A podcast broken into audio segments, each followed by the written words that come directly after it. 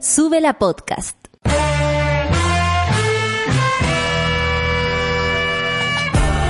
Cuando despiertas en otra sintonía, ves las cosas que otros no ven. Si a veces sientes que estás viviendo en Mordor, o como diría mi abuelita, te sientes como chancho en misa, este es tu lugar. Bienvenido al grupo de contención más diverso de la historia. Para ser parte, solo debes escuchar al resto, participar a tu manera, reír fuerte y comprometerte a buscar más misioneros para esta comunidad. Agarra tu taza y sírvete un buen café con nata, que ya está aquí nuestra guía espiritual de hoy, Fernanda Toledo, que no es una reemplazante, es importante. Hola, hola, hola. Buenos días, monada. Buenos días, chiquillo. Buenos días, Solcita. Buenos días, Lucho. Buenos días. Buenos días, invitada secreta que tenemos en el estudio. ¿Cómo están? ¿Cómo tú? Ya estamos a 2 de septiembre. Ya se inauguró el mes diecichero. ¿Qué De septiembre. De septiembre. Me encanta. Fantástico. Hoy día el santoral nos recuerda a Moisés. Mira tú. ¿Qué Moisés? Moisés el Salvador. Moisés el El Salvador. Moisés Jara de allá de Laja, mi primo, Ah, ah, primo así como en segundo grado para arriba. Yo conozco el puro Moisés de la Biblia. Ah, y había un niño en Putaendo que se llamaba Moisés el cara de tortuga. Sí, sí me acuerdo, Cara de sí me acuerdo, sí. Mi tía tenía un ex que se llamaba Moisés. Ah, Pero era- yo era muy chiquitita. ¿No tenía cara de tortuga? No tenía cara de tortuga, fíjate. Ah, ya. Sí, Oye. era, era bastante guapo. Ah, ¿viste? No decirle a la tía que se quedara. no, no. Se- eligió mal, eligió mal. Oye, vamos a saludar a toda la monada around the world. Recordarle que comente con el hashtag Café con Nata y al número telefónico más 569-3281-0324. La decadente con brillo dice, llegó septiembre monada, 16 días y se viene el 18, así que prehidratarse desde ya. Mientras mandan su kitukis que hoy empieza una nueva tanda de kinesioterapia para salir de la decadencia y mantener el brillo. Qué estupendo. Estupendo, que vaya. ¿Qué le pasó? ¿Qué le habrá pasado?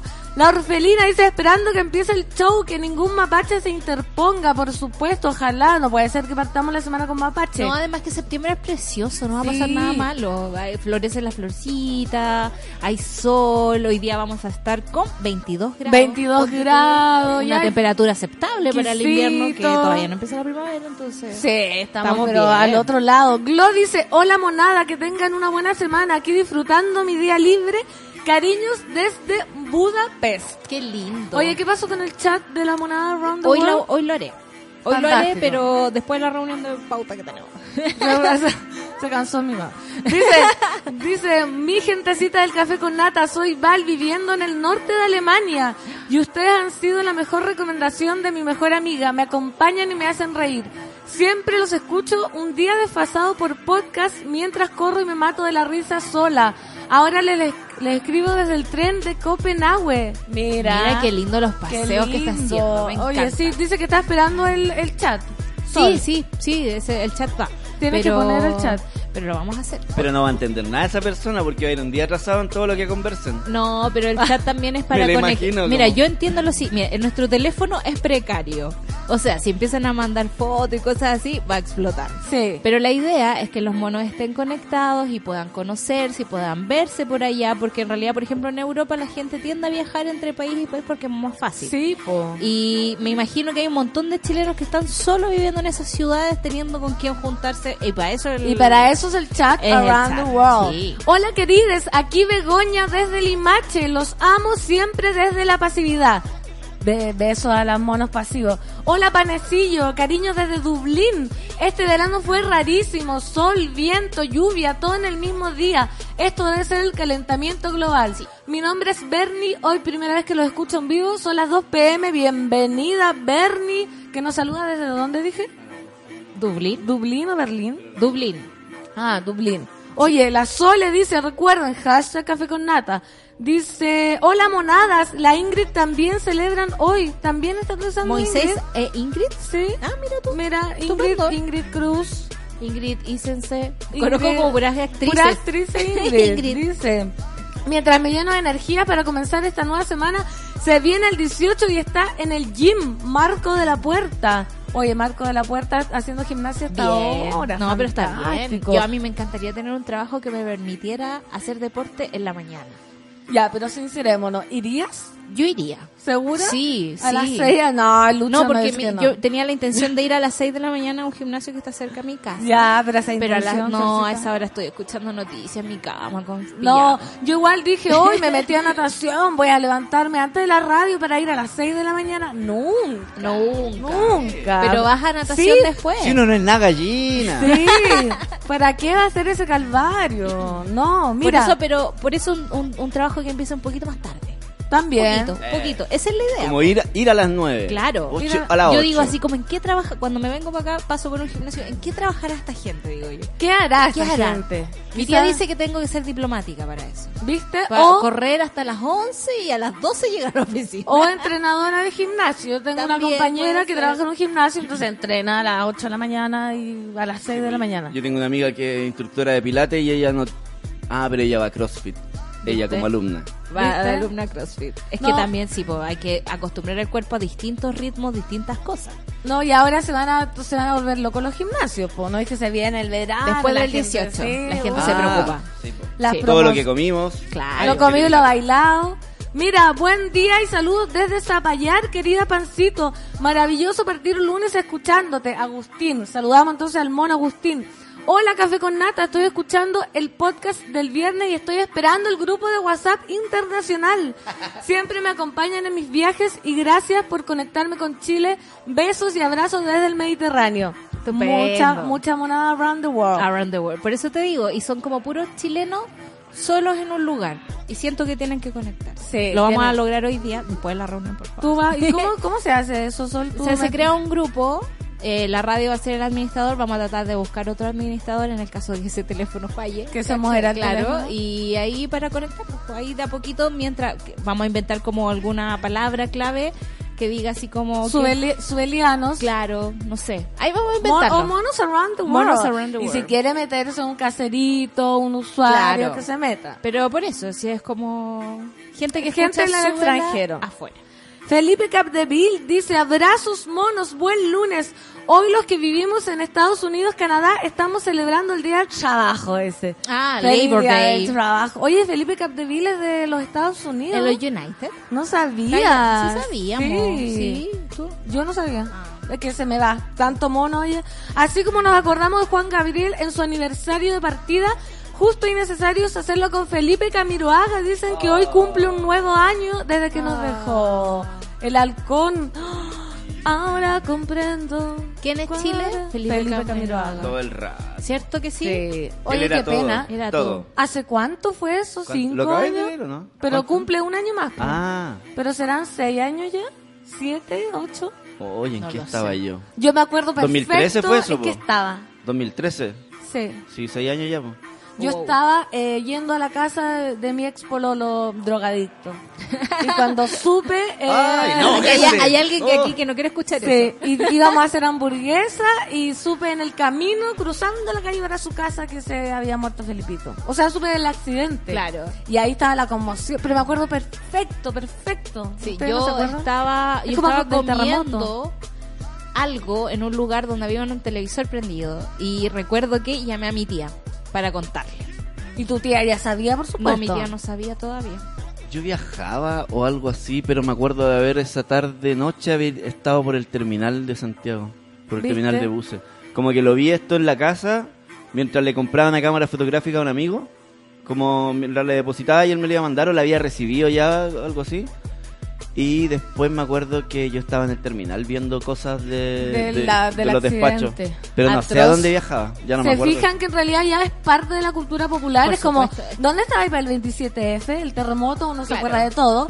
¿Dónde estaba cuando supiste, supiste de Felipito? Es que Claro, muy es que Felipito transversal, es Chile. Felipito. Sí, Felipito, Oye, la, la Pati Pela Paula está de cumpleaños. No, Pati Pela Paula, feliz cumpleaños, feliz, feliz cumpleaños, Pati Pela, feliz cumpleaños, Pati Pela, Paula. feliz cumpleaños, Pati Paula, Pelada. Pelada, Ah, no. feliz cumpleaños, mona, muy fiel. Mira, la Lora Snow, buenos días, querida Fernán Toledo.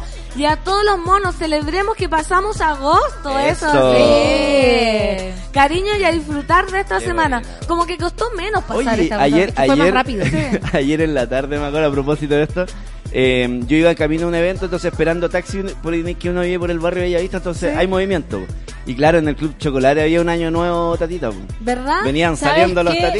Obvio, de- y el- Gorritos, como todos los souvenirs de, de- de Año Nuevo. Me encantó. Yo estuve en Valparaíso y en el cerro donde yo estaba había montones de avisos, así como te invitamos a celebrar Bueno, que pasamos encanta, agosto con pescado frito. Yo dije, diablo, Carrete. me lo perdí. Me Qué rico. A mi mamá carrete. la invitaron a una fiesta de pasar agosto, pero ya no fue porque le cargan esos eventos.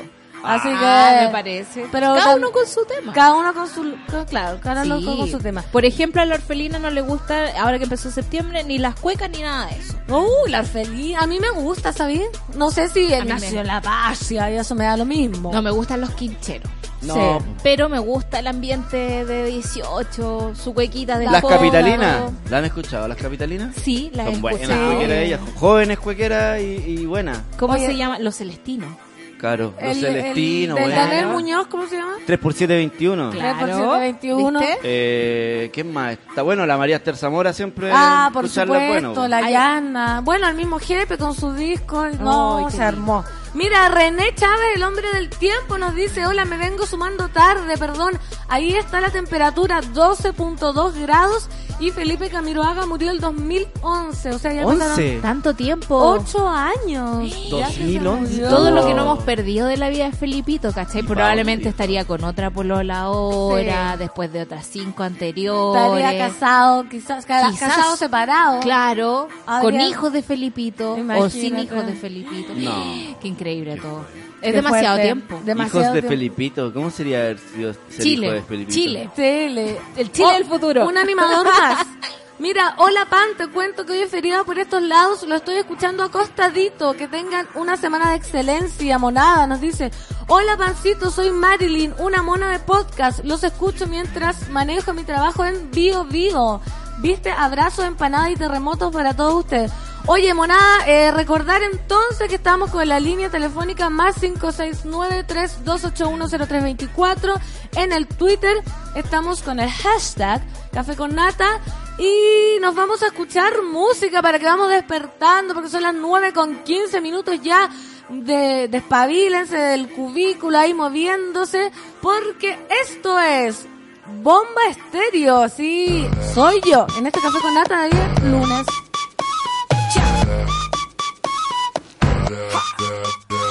Me caí, me paré, caminé, me subí, me fui contra la corriente y también me perdí, fracasé, me encontré, lo viví y aprendí. Cuando te pega fuerte, más profundo es el beat, sí.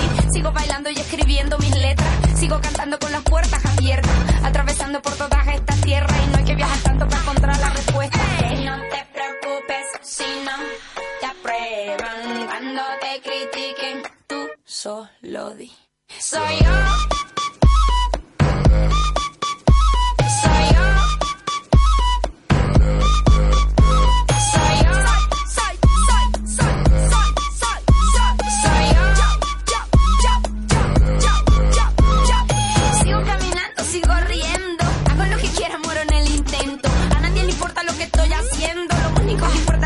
Por dentro. A mí me gusta estar en la arena, bañarme en el mar sin razón, sin problema.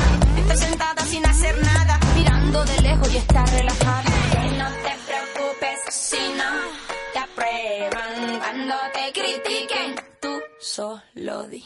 Soy yo.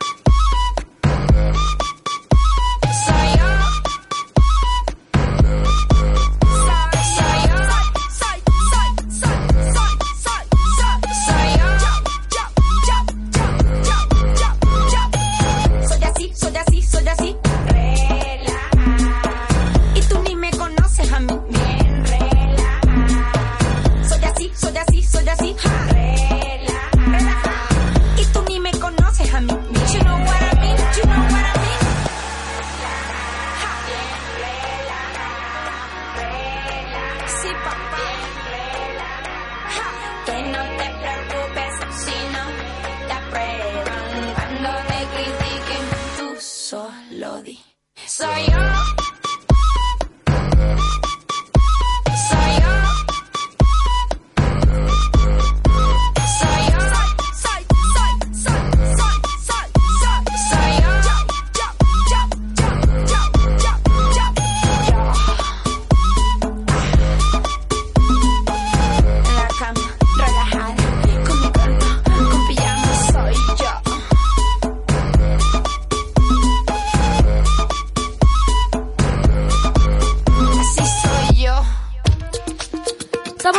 son las 9 con 18 minutos. Voy a transparentar inmediatamente que está en el estudio mi madre, pero no va a hablar. Así que si tengo, eh, si me pongo nerviosa porque me está mirando, que no modula y esas cosas. Dígame el, el, número. Más 569-3281-0324. Mira, Marco de la Puerta dice, yo no sé si celebrar que pasé agosto o esperar a ver si paso el 18. Dice, pobre hígado. No, se viene. Pero ahí. amigo, remójelo. remójelo. Tome agüita junto con el Sí, copete. Que lo hidrate. Aproveche de dormir ya que tenemos muchos feriados, los que tienen feriado y los que tienen que trabajar. Eh, ánimo. Ánimo, sí, mira. La maca dice, las pecadoras, mujeres que cantan cuecas, son geniales para septiembre. Ellas tocaron acá hace como tres años, tremenda eh, representación chilena. Saludos desde Londres. Ay, qué lindo. Mira, por donde nos escuchan. La Lorita dice, hoy me levanté escuchando Víctor Jara y a la Gran Violeta. Eso para mí es septiembre, dice. ¿Viste? Ya, yo no sé, para mí septiembre son... Pucha, es que no quiero decirlo porque voy a tratar de comer menos carne este septiembre. Aunque te acordáis, bueno, mi mamá no me va a decir, pero un 18 no comí nada de carne. ¿Te acordás que me estaba haciendo como pastel de, de chorito? Me compré puras cuestiones en tarro como pescado. Dije ya, este 18 no voy a comer nada, de carne. Me rebelé. Así que Está quizás bien. ahora también lo haga. Sí, es entretenido. A mí me gusta eso. Eh, yo, mm, a mí me gusta caleta comer carnita en el 18. Sí. Porque me gusta además que hay como ambiente de, de carne. Yo no como mucha carne en general en el año. Pero para el 18 me aguanto la- las empanadas de mi mamá, El choripán. el choripán. Y la otra vez cuando quedé sola con la Olimpia, hice un asado en un brasero. ¿Viste? Porque no me la puedo con una parrilla gigante. No, pues Entonces prendí un brasero y hice un pollo asado. Ah, Y lo comimos las dos. Exquisito, ya, mira. La Dani Burdeles, se me fue, se me fue. Te vas a portar decente hoy, dice la orfelina. Nada de caca ni paños de cocinas, menos galletas. Oye, pero Son si la, cosas. tú eres decente siempre. Sí. Mira, Layan, súbela. Exigimos a Sube la Radio que Laia saluda a la morada. Pero aquí no obligamos a nada, No a obligamos a nadie, ¿eh? nadie, sí. Amigos, libertad. Sí, pero ahí después la van a sapear. Oye, vamos a ver el acontecer nacional e internacional porque las noticias no paran. El mundo no El deja de dar mundo no vueltas. para. Nosotros el fin de semana pasaron muchas cosas y, eh, por supuesto, ya vamos a leer una mala noticia. Oh, Porque no siempre todo es alegría.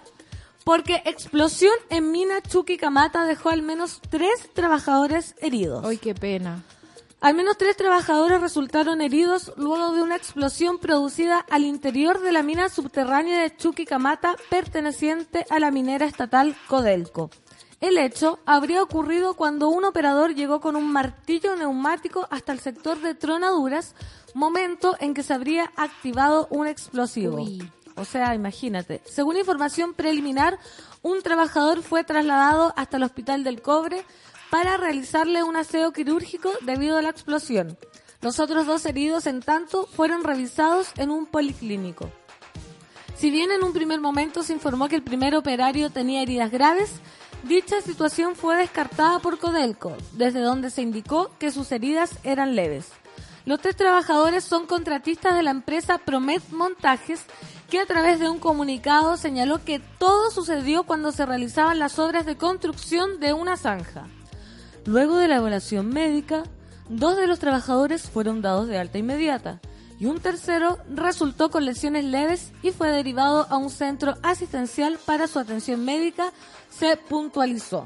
O sea, ya, por lo menos no hay gente muerta ni nada de eso. Te iba a decir que al final del día no es una noticia tan triste ni tan mala. Claro. ¿Por qué?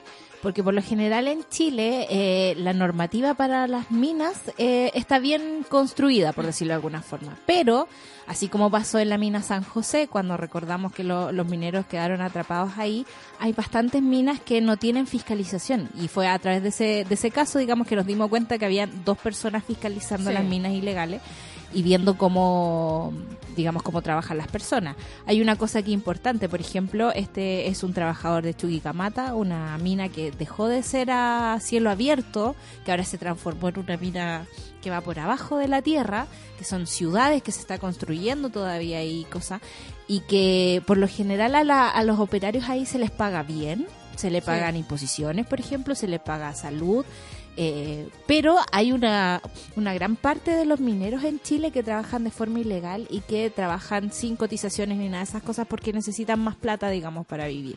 Y se someten a condiciones de riesgo, Riesgo, por claro. eso mismo. Entonces, igual no es tan mala noticia hasta que a pesar de que hay un una explosión, eh, las personas están bien, tienen heridas leves, fueron llevadas al tiro a, a- a- a ser atendidas, entonces no, no es tan malo eso. Pero Claro. también hay que velar y hay que seguir preguntándose cuántos fiscalizadores hay después de lo de San José, por ejemplo, si se están cumpliendo las medidas de seguridad. Yo sé, o sea, no sé, pues como periodista cuando tú entras a una mina, te hacen exámenes antes de subir, te revisan la presión, tienes que ir con muchos cascos. Hay un lugar de seguridad y Chile, por lo menos, está a la altura de otros lugares a nivel internacional en términos de protección a los trabajadores. No siempre pasa así, digamos, en las minas ilegales, pero está como a Chuquicamata, digamos, y depende del estado. Ya sería Eh, el colmo. Sería el colmo en realidad. Así que no es tan malo. Sí, después a- de a- todo. claro, hoy día amanecimos entonces positivo. Positivo, por supuesto, Tres sí. personas ya están atendidas, capaz que estén escuchando el café con nata. Claro. Tenemos un amigo que te, trabaja en minas. Sí, po, el Juan. Aníbal. Hay, Aníbal hay es- dos personas. Aníbal el minero, creo. Sí.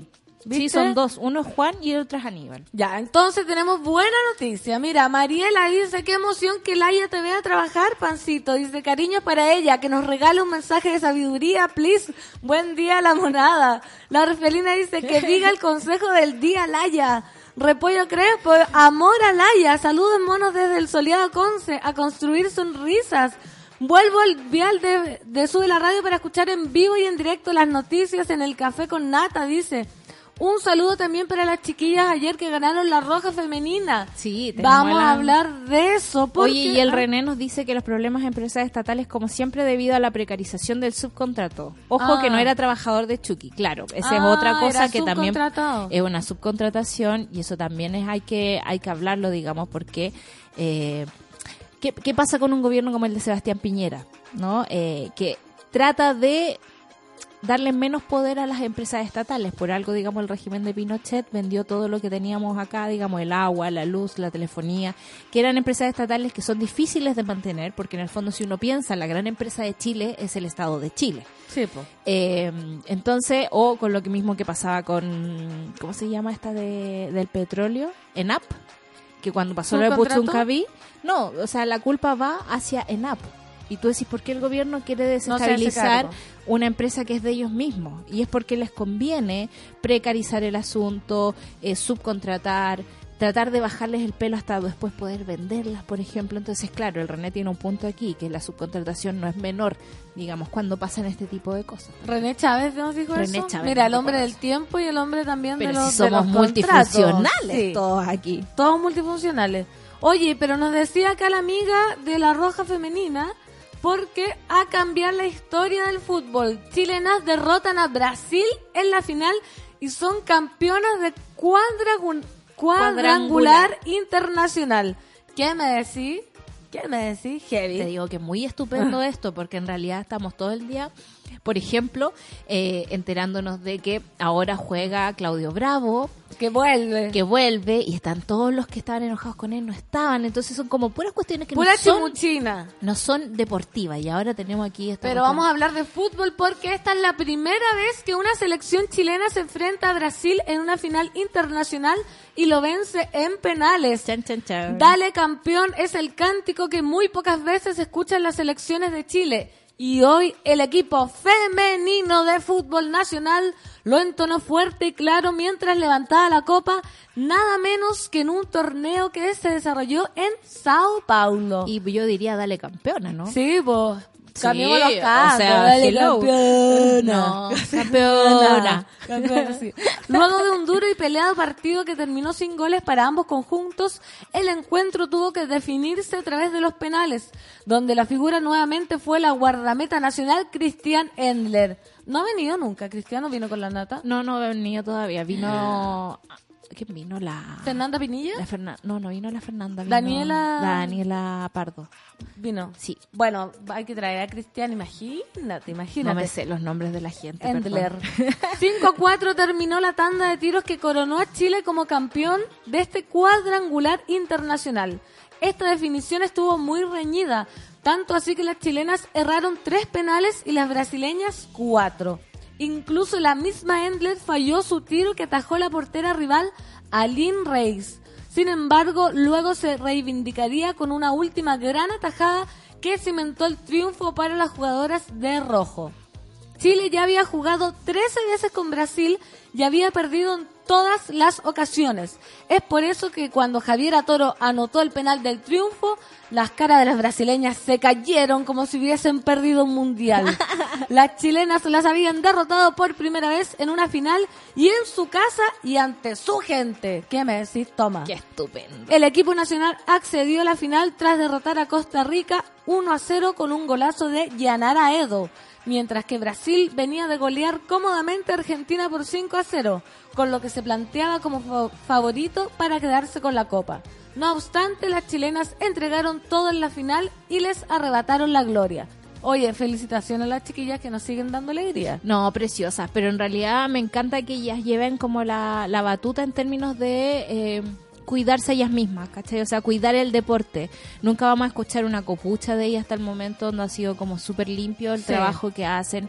Está súper claro que están eh, enfocadas en el deporte y por lo mismo tiene resultados, digamos, que han sabido llevarla a pesar de las decisiones de la gente, digamos, que de, los de los directivos, de un montón de personas que las tratan un poquito pésimo, porque en realidad, no sé, pues imagínate que hace poco inauguraron un camarín femenino Sí. y estaba todavía el urinario para los hombres, ¿cachai? Recién. Entonces, eh, es una cuestión que las chiquillas han sacado esto a pulso y con su propio esfuerzo han sido capaces de ganarles a Brasil en este caso, que sabemos que es una potencia mundial de fútbol en todo. En todo su espectro. Claro, y no, no hacen nada más que eh, incentivar, por ejemplo, a las niñas a seguir jugando fútbol y que nosotros estemos contentos con este tipo de triunfos tan, tan Y- limpios, ¿no? Y Tan- pudiendo hablar de estas noticias por fin, porque hace cuánto que existe la selección femenina y nosotros ahí callados, así que- escuchando las copuchas de los otros. de lo po. que Chocó Vidal, Ah, que claro, imagínate los que, curados. que el Rey León. Todas esas cosas No, que a nadie le importa. A nadie le importa, No, mira. atro.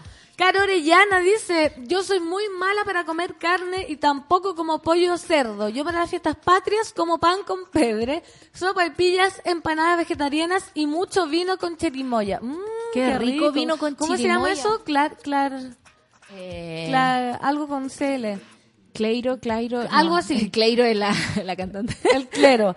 La decadente con brillo dice ganó ayer la roja femenina y hoy honran a Tiana Endler con nominación como mejor portera. ¿Qué me decís? Y la mona mayor en México dice la orfelina va a triunfar como siempre hoy día. Sí, se escapó ya de... Justo, eh, ella- ma- ah, yo vi una story de la Nata ayer que decía así como vamos a- estamos llegando a México, nos escapamos de los huracanes y justo hoy cerraron como todos los trenes y los aeropuertos por el Ay, menos mal se escapó. Sí, mira. yo estaba así como, uff, la amiga siempre salva. Siempre. Clery se llama, nos Clery, dicen por acá. ¿viste? Clery, él viene con chirimoya, se llama Clery. Hola, soy Mona de Podcast. Gracias por mantenernos actualizadas del acontecer político y social en Chile. Hoy pude escucharles en directo, aquí hora del almuerzo. Me río y gozo con el café con pan. Saludos desde Barcelona, Romina dice. Ay, qué lindo. Clery es con vino blanco, dice. Hola, pancito, soy Vicky y es mi primera vez whatsappeándolas y me encantan. Las sigo en Instagram y a la solcita también porque necesitaba una cara para la voz de cada una. Ah, Ah, es que yo saco las fotos, pero Sí. no salgo en las fotos. Nos sapea, nos sapea. Dice, cariños desde Linares. Saludos. Sí, las tierras de. Lucho, las tierras de Lucho. Ay, mira, todo Uno es acá. allá, hierbas buenas, visiten hierbas buenas, Branquil, Puipuyén, Branquil. Abranquil. Abranquil. Abranquil, ¿Abranquil se llama? sí. Como Me encantan los nombres. Yo vivía en Sí. Abranquil, que está más adentro de hierbas buenas, después está Puipuyén y todas esas zonas. Qué bonito. Sí. Puro campo. Mira, acá dice Matt Table, oye, espérate, ¿no van a hablar de las platas truchas del innombrable? Se veía venir, se veía venir, se veía Salió venir. un gran, un gran, gran reportaje en la tercera sobre eso, pero mañana podríamos hablarlo con más calma y sentadita, así como ponerlo en la pauta porque no lo tenemos en la pauta. No, no O sea, lo tenemos en la Pero pauta. mañana, mañana lo hablamos. Mañana lo hablamos porque Por mientras les decimos no vayan al Bavaria. al Bavaria, ese Por- restaurante. Es de él. Ah. Entonces, si usted es va al Bavaria, contribuye a la fortuna del innombrable. Sí, acá no Es se solo eso. Solo vamos a adelantar eso. Hito dice María Fernandita, hoy estará bien comportada. Queen Laia la está observando todo. Sí, Queen Laia, ¿viste? Laia is in the building, dice que hable, un saludo. Después vamos a ver si la En conversamos. la canción vamos a tratar Vamos a tratar que diga hola. José dice, después de nueve meses vuelvo a escucharlos en vivo, se acabó el postnatal, hemos vuelto a laburar, lo- a laburar. Los extrañaba. Oye, postnatal, o sea, está con una guagua recién, recién. Recién, chiquitita. Amiga, fuerza. Mira, hola, buen día, ando perdida, dice... ¿Qué es la Haya? No, po, la Haya, mi mamá dice la Haya. Ah, la Haya, no, no, po, no, no, pasó. trajimos al tribunal de la Haya para acá. Sí.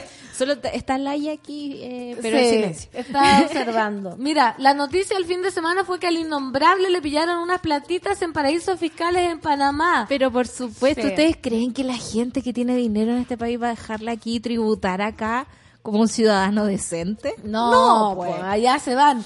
Tamara Alicia, pancito, te vi el viernes, pero me intimidó tu belleza. Ay, ¿de Ay, dónde? pero ¿por qué? ¿Dónde Saluden. que- Sí, Cuando a uno po. la vean, saluden, porque nosotros también hacemos este programa para ustedes, sabemos que existen y también queremos Sí. ponerles cara. Eso po. es súper bueno, ponerle rostro a los auditores habituales a veces. Sí, ¿qué hice el viernes yo que andaba tan ¿Dónde bella? andabas? Despertaste, po. Desperté, Te pucha. Ya dijeron los pajaritos. Claro, la cenicienta. claro, te vestiste de fucsia. Sí. ¿Y mía? Pero viernes? viernes, ¿qué. ¿Sabes que no me acuerdo? No voy a pensar en vivo porque voy a demorar el, el cuestión. Kelly dice, saludos a Laia Pancito, que sea un gran día para ustedes. Saludos, te manda de vuelta. Romy dice, buen día, monada. Para mí septiembre es alfajores caseros con manjar y Uh. empanadas fritas de pino bien picantes. Uy, no puedo seguir leyendo. Paná frita, qué rico. No, para mí septiembre es torta de mil hojas de mi mamá. Mm, ¿Hace torta? Mi mamá hace torta para mi cumpleaños. Qué rico. Y es demasiado rica. Yo desde la vida nocturna tengo la percepción caótica del septiembre, el Ah, septiembre borracho. Tení el muy septiembre- mucha pega.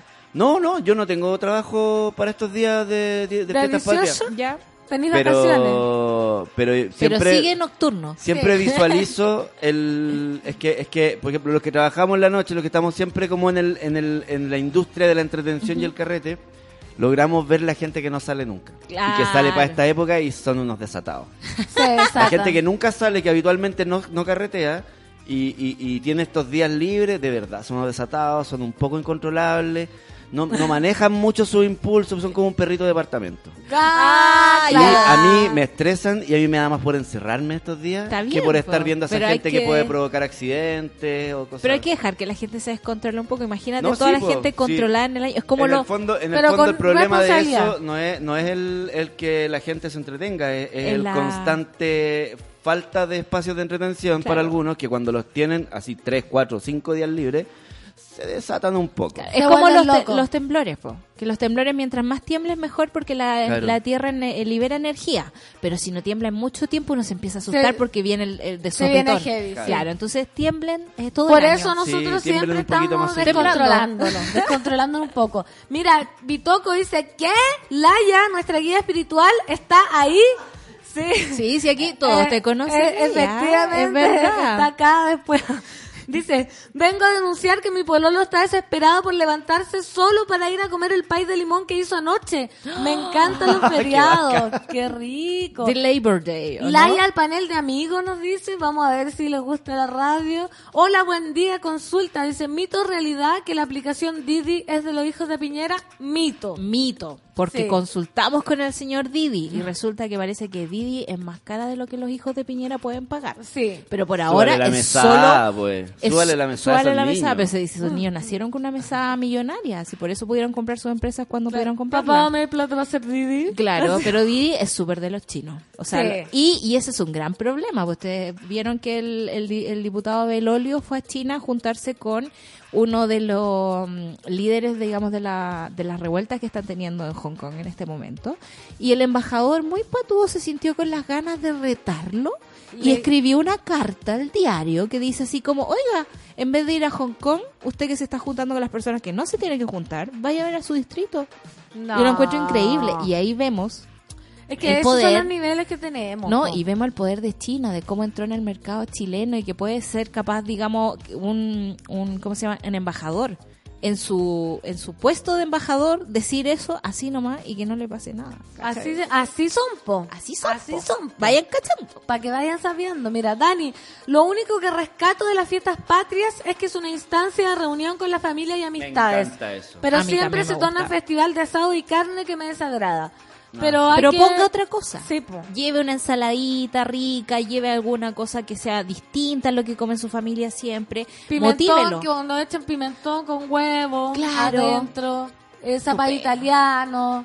Mira, Jen Snow, amor eterno al haya, dice acá, ¿viste? La gente te manda Sí, cariño. yo creo que...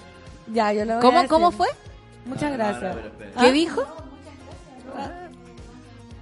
Sí. Pero tienes que acercarte si quieres. Sí, no, sí, mamá, la- si todos te conocen. Todos, todos. Sí. Sí. Pa- sí, Es famosa, la ella. Sí. Sí. Paula Piña, mira, en septiembre un más para mí es el mote con huesillo. Qué rico, Mote con heladito, huesillo. para Yo- pasar la caña. Me encanta el verano de mote con huesillo, lo encuentro genial. Tengo un carrito justo abajo bebida, de mi casa. Mejor bebida Es callejera del verano. hermoso. Sí, Sí. qué delicia. Y en la carretera, ¿cachai? Que de repente va y dice así como mote con huesillo Vamos, y uno hay para. que parar. Y es como, ¡ay, qué estupendo! Qué ricura, qué ricura el mote con huesillo. Y sí, pues para la caña, imagino. Yo, bueno, hace años ya que no tengo caña. ¿En serio? Sí, Sí, en pues, sí, tu amiga aquí está, pero súper. Yo ya hace mucho tiempo ya. Pero igual, me han contado que es fantástico. Chris Mellado dice... que está ah, la mamaca. Sí, pues. Hablando de China, ¿han cachado lo brígido que ha subido el dólar? Dice ¿Sabes la por monada. qué? ¿Por Porque? China, mira, esto hoy día se levantaban, digamos, las barreras de que puso Estados Unidos para el Ah, mercado hoy día chino. se levantaban. Hoy día dijeron así como le vamos a cobrar más impuestos de lo que le estábamos cobrando. Y los chinos están calladitos, pero los chinos se compraron la deuda gringa. Entonces pueden manejar el dólar a, Como quieran. a como quieran. Y lo que hace Donald Trump al molestarlos tanto es provocar este tipo de cosas también. Entonces, este fijación de aranceles, digamos, a los chinos es como para dejar contento a la gente para adentro, pero en realidad está poniendo en peligro la economía. Leía a Nuriel Rubini el otro día que el loco que se anticipa a las crisis, el economista que se anticipa a las crisis, y decía, la crisis que se viene tiene características tan extrañas que no sabría describirla. ¿cachai? Oh. Y en el fondo tiene que ver con esto, con que por una, una- un nivel de las cosas los chinos son capaces de comprarse la deuda y mover el dólar a destajo. Por otra parte tenemos a gobernantes haciendo lo que quieren y eh, dejando la escoba en otro nivel. Y, de- y estamos los que sostenemos el sistema a través de nuestro impuesto nuestro trabajo, claro.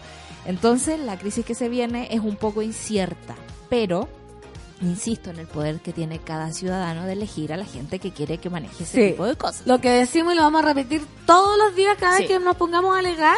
Claro. Que mira, que esto, que lo otro. Bueno, levántate y Vaya a votar. Levántate y vota. y lleve a sus amigos y lleve a su Sí. familia y haga esa pega democrática y ciudadana de entusiasmarse de cambiar por el las cosas, sistema. sí. de- si ya estamos ya, ya Sí. estamos adentro. Saben que a- a como nosotros aquí hablamos y estamos súper en cuenta de que a veces somos súper pesimistas en la mañana, me estoy leyendo un libro que se llama La posibilidad de la esperanza. No. Porque dije yo, no, no, no, no puede ser que estemos tan negativas. Entonces vamos a meterle bibliografía aquí para, para animarnos aún más. Y la parte, posibilidad de la esperanza. Sí, es de Rebecca Solnit y parte con- diciendo así como nosotros somos los que movemos el mundo. Si uno se mueve de la posición en la que nos han puesto, los grandes gobernantes ya no tienen nada que hacer, que es lo Sí. que está pasando en Hong Kong, por ejemplo. ¿Viste tú? Oye, con esta voz de esperanza, Dani Burdeles dice, Laia debería estar orgullosa. La conocemos y respetamos por las lindas historias que cuenta la pancito. ¿Viste? Vamos a ver si le sacamos un hola, pero ahora nos hola. vamos... nueve, nueve, uno- nueve con 42, nos vamos a música despertando, el teléfono más 569-3281-0324, Twitter, hashtag café con nata. Y esto es Georgia Smith con Buena Boy, Be Honest, en este café con nata de día lunes. I know you want me.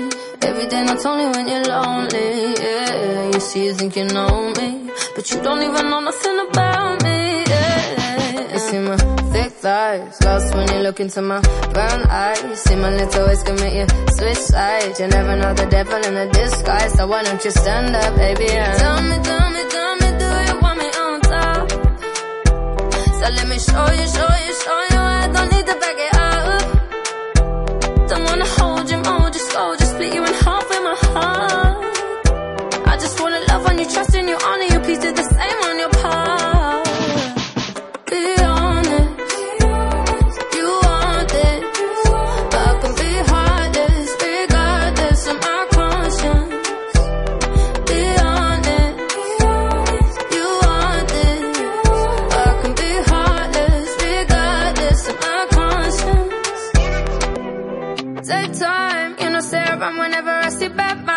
Before you come my way, make sure you think twice. Look into my eyes, but I can never see eyes. I can point a gun, but you know I could never lie. Come through, I can show you something you can run to. When I'm finished, you'll be feeling brand new. Will never be somebody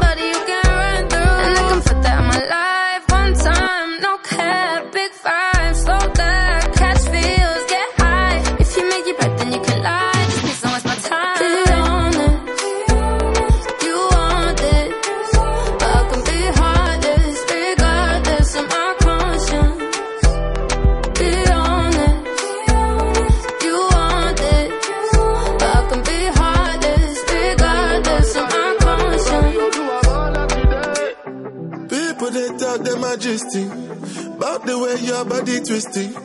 Make me lose control in a this thing, boy. And it's happy cause I'm thinking of us. Don't go throw me under the bus. Under respect, I'm under your love. I don't know why nobody want me. They say my baby today do me bad. Put your heart inside my goodie bag. If I do you bad, I beg you make you know do me bad. Give me one time, one try, be mine this time. Take time, same time, make we know they waste time. Girl, I never lie, you already know I be Be honest, you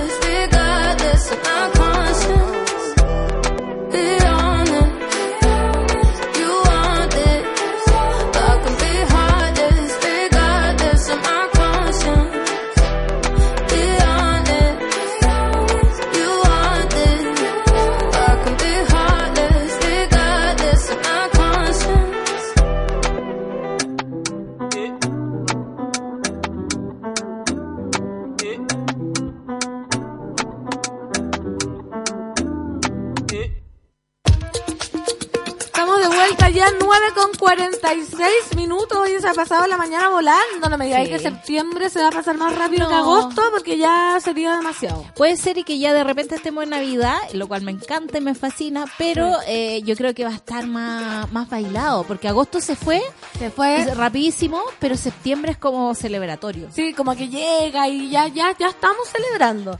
Mira, hola monos queridos, es mi primera vez que les escribo. Soy Paula desde Concepción. Los adoro a ustedes y al programa.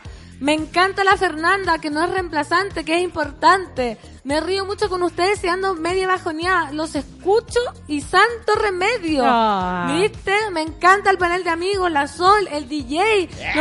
No, acá eh, eh, el DJ sí dice. Después, ¿dónde te podremos seguir escuchando, Pan? En la Eh, 210. la 210, los miércoles acá. Y ahí llegó profesor. Eh, Sí. Llegó el profesor. a ver si nos animamos a hacer más A cosas. hacer proyectos, pero ahí. oye, la está, los, le voy a, lo voy a encarar cuando llegue. porque estaba yendo a otras estaba radios. yendo a otra radio. ¿A qué radio? No vamos a decir los nombres. No vamos a decirla, pero una radio Sí. muy fina.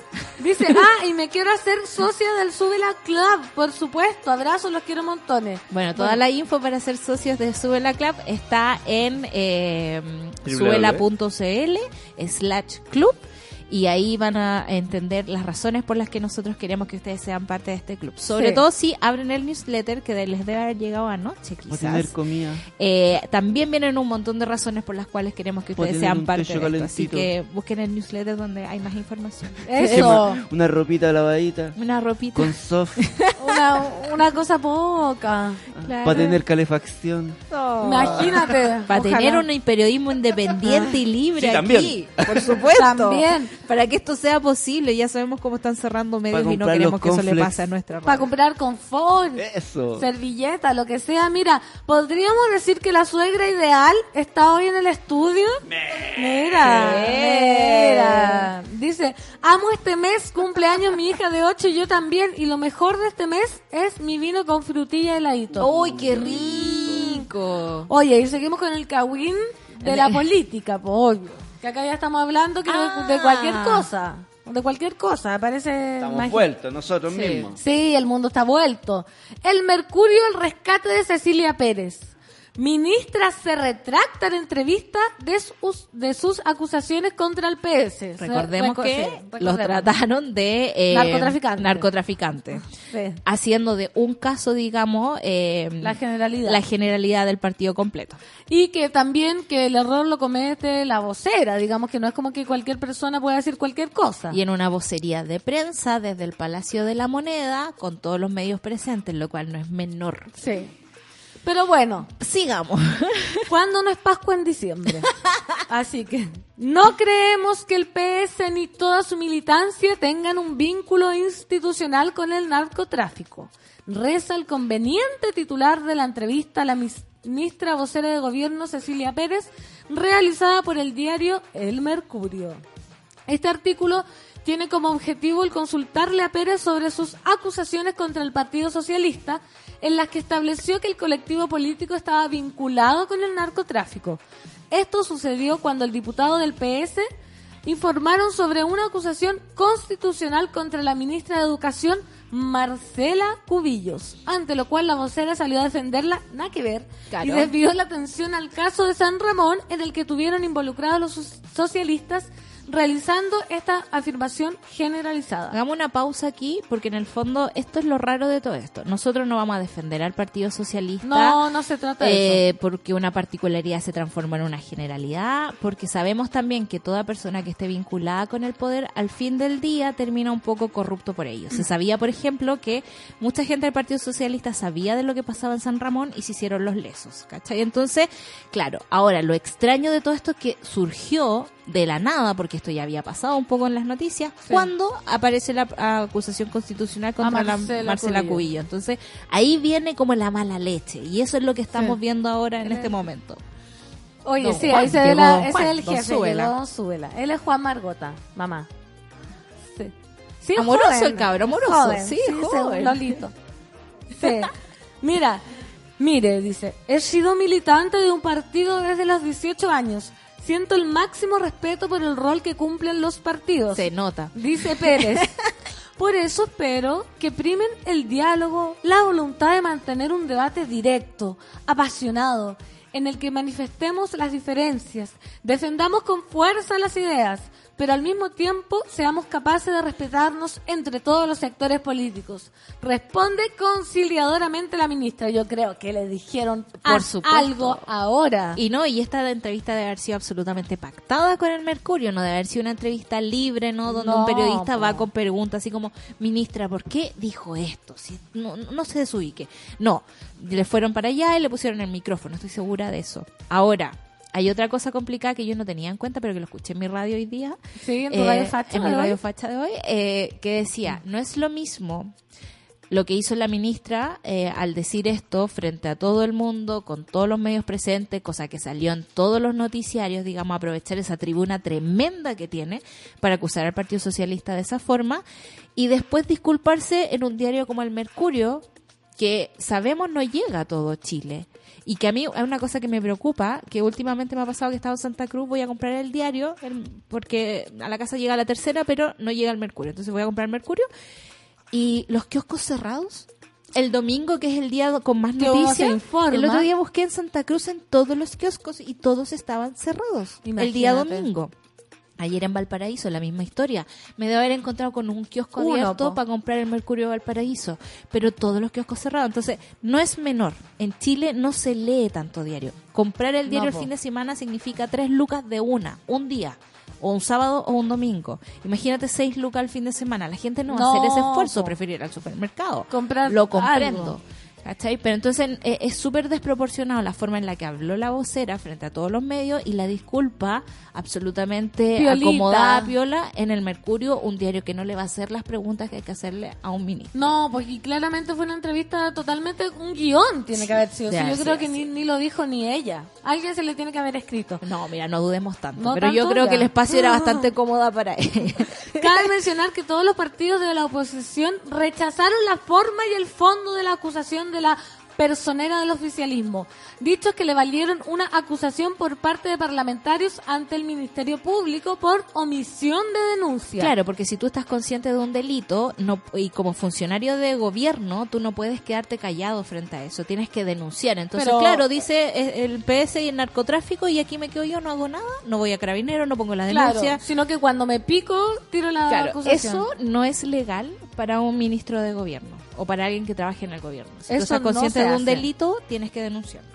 Desde el Partido Socialista, tanto su presidente Álvaro Elizalde como diversos dirigentes, José Miguel Insulza, entre otros, exigieron que la vocera se retractara de lo que afirmó o que renunciara. Pérez escogió entonces lo primero con la entrevista que aparece publicada hoy en el medio de derecha. Ayer.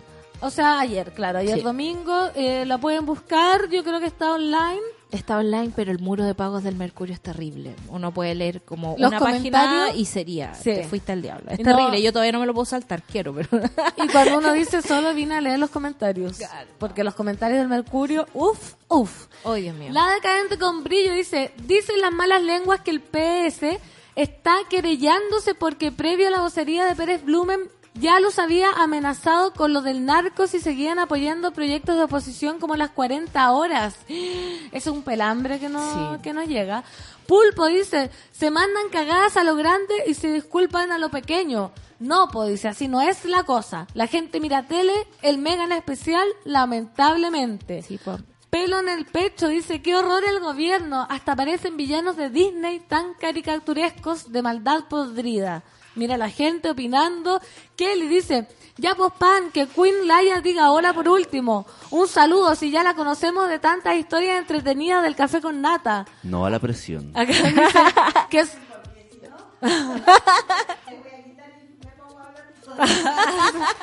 que sorteen una once con Laia, dice ya, vamos a sortear una once. Dani Burdeles, ni Nadia Comaneci se había dado una voltereta como la de Cecilia Pérez. ¿Viste? La vamos a retuitear. Vamos a retuitear. Matt Table dice, oye, pero esa Cecilia es pésima, no puede ser vocera si se pone a hablar a la primera, si se pone a hablar la primera huevada que se le viene a la cabeza. Debería ser más calmada y responsable a la hora de hablar. O sea, es vocera, dice. Y, sabemos que no es responsable, porque también eh, hay que entender que una cosa es la- lo ideal de cómo deberían ser los ministros y lo segundo es eh, por qué tienen a ciertas personas en ciertos cargos tan importantes. Por ejemplo, ¿por qué tienen a, Man- a Mañalich en el Ministerio de Salud? Porque necesitan a alguien que sea así de loco para decirle cosas que dice y sea poco diplomático y se salte las cosas que realmente hay que hacer. Claro. Por ejemplo. O en el caso de Cecilia Pérez, necesitan a alguien un poco carepalo que sea capaz de decir, eh, de acusar al Partido Socialista de que todos son narcos y hacerse la tonta con la, con la, con, con un montón de otras cosas más. O por ejemplo, cuando eh, pasó todo lo de los hijos de Piñera, ¿quién era la que ponía la cara? Cecilia Pérez, ¿cachai? Entonces, es una, una, un personaje funcional a los intereses del gobierno, más no a los intereses de las personas. Como suele suceder en, En, eh, en este, en el sistema que estamos en este viviendo. planeta llamado Chile. La decadente con brillo dice, ay, cariño Salaya, la queremos mucho. También le manda cariño, mamá, tienes que recibir todo el amor, irte totalmente feliz de acá. Viste que la gente, la gente es buena onda. Acá, a ver, se me fue, se me fue el timeline. Se me fue el timeline. Ya, oye, otra noticia entonces. Mother of Dragons dice, ¿el profesor nos fue infiel o tenemos una relación abierta? Hay que Ay, preguntarle.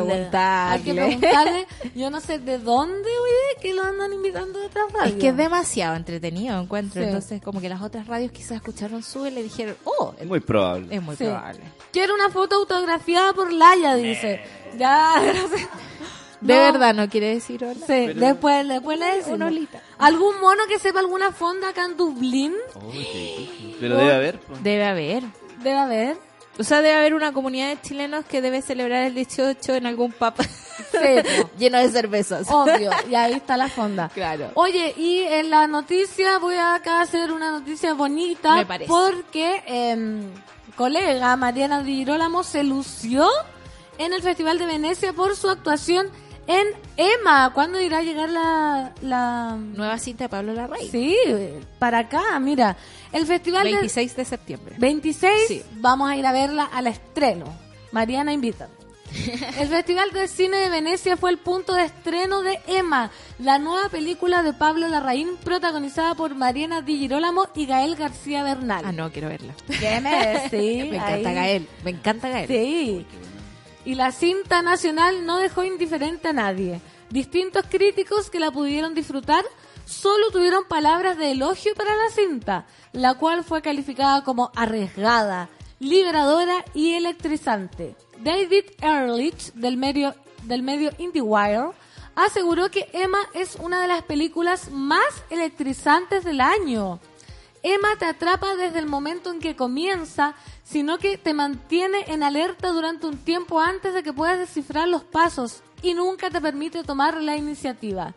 El crítico además reparó en la gran actuación de Mariana, cuya actuación calificó de innovadora e inolvidable, Mira que podría forjarla a este papel para siempre. Mira la Mariana, ojalá volvamos con Romeo y Julián para que se llene ahora Me encanta. el triple.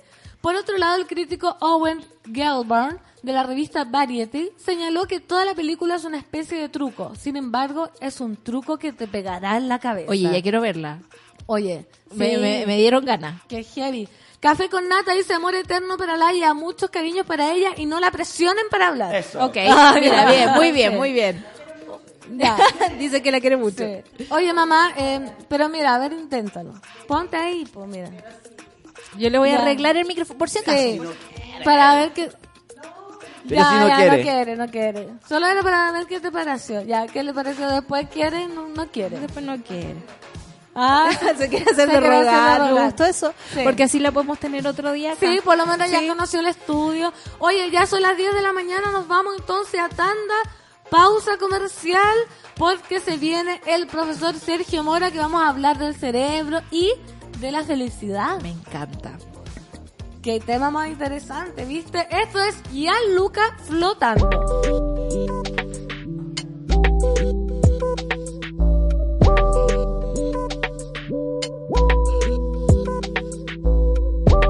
No necesitas maquillaje si tú eres la más bonita que hay. Equipaje, solo quiero verte y fumar. Quiero disolverme junto a ti.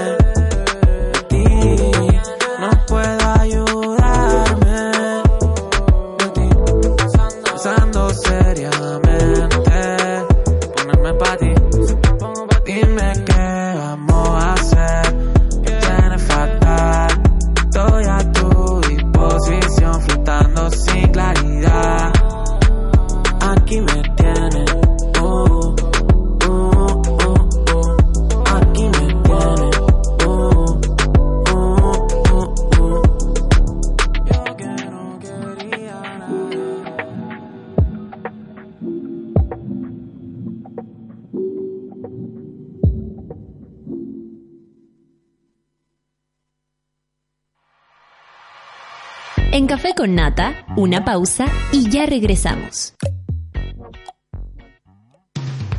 Hoy en Sube la Radio.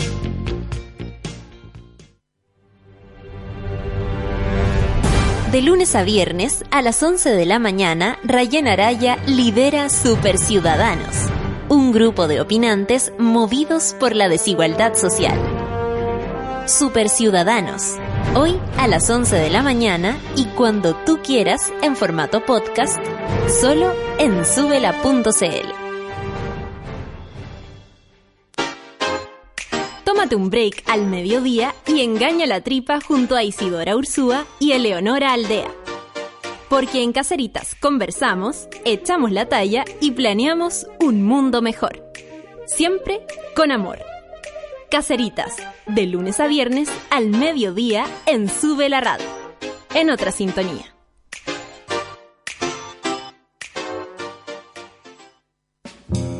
¿A quién le importa que sea lunes? Cuando el reloj marca las 3 de la tarde, ya sabemos que Curro Guerrero le da play al soundtrack de la vida. Cada semana con nuevas y nunca repetidas canciones que se grabarán en tu corazón y en subela.cl. Hoy a las 6 de la tarde escucha Copadas, un podcast sobre feminismo lleno de inquietudes, temas polémicos y las contradicciones de todas. Copadas, nos pasan cosas. A las 20 horas escuchas Relato Nacional, un podcast con historias de personas comunes y corrientes que emocionan, motivan y sorprenden. Pedro Quirós, Presente. Sofía Molina, Aquí presente. María Paz Escalona, Presente, profesora. Ana Jara, Ana, Ana. Mientras no decidas tomar un papel en esta historia, muchos niños y niñas seguirán postergando su infancia para vivir una vida que no les corresponde. La infancia de América es impostergable y queremos que tu compromiso junto al de América Solidaria también. Ingresa a la historia de Ana.cl, conócela y descubre tu papel en ella. Disfruta tu mañana y tómate un momento Marley Coffee. Con granos orgánicos tostados al sol, tienes en tus manos mucho más que una taza de café. Prueba el aroma del verdadero café natural, 100% orgánico y sin pesticidas. Disponible en seis variedades: Buffalo Soldier, One Love, Lively Up, Get Up Stand Up, Mystic Morning y Simmer Down. Nuestra versión descafeinada. Marley Coffee está aquí y en todas partes. Súmate a Sube la Club. Sé parte de nuestra comunidad de socios y podrás obtener descuentos en Bestias, Disco Intrépido, Marlon Restaurant, Heroica Producciones, Only Joke, La Plage. Entra a www.subela.cl slash club y entérate de todos los beneficios de Sube la Club. Te estamos esperando.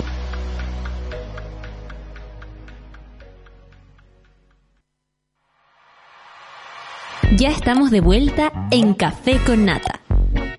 El café con nata es posible gracias al apoyo de los socios de Sube la Club. Gracias, por ejemplo, a María Elena Flores, Claudia Merino, Bianca Salazar, Francisco Vázquez, Vanessa Opaso Araya, Nicolás Laporte, Franco Antonio Mansalva, Valdebenito y muchos más. porque los necesitamos para seguir creciendo. Hazte socio y participa del medio que soñamos juntos. Más información en www.subela.cl slash club.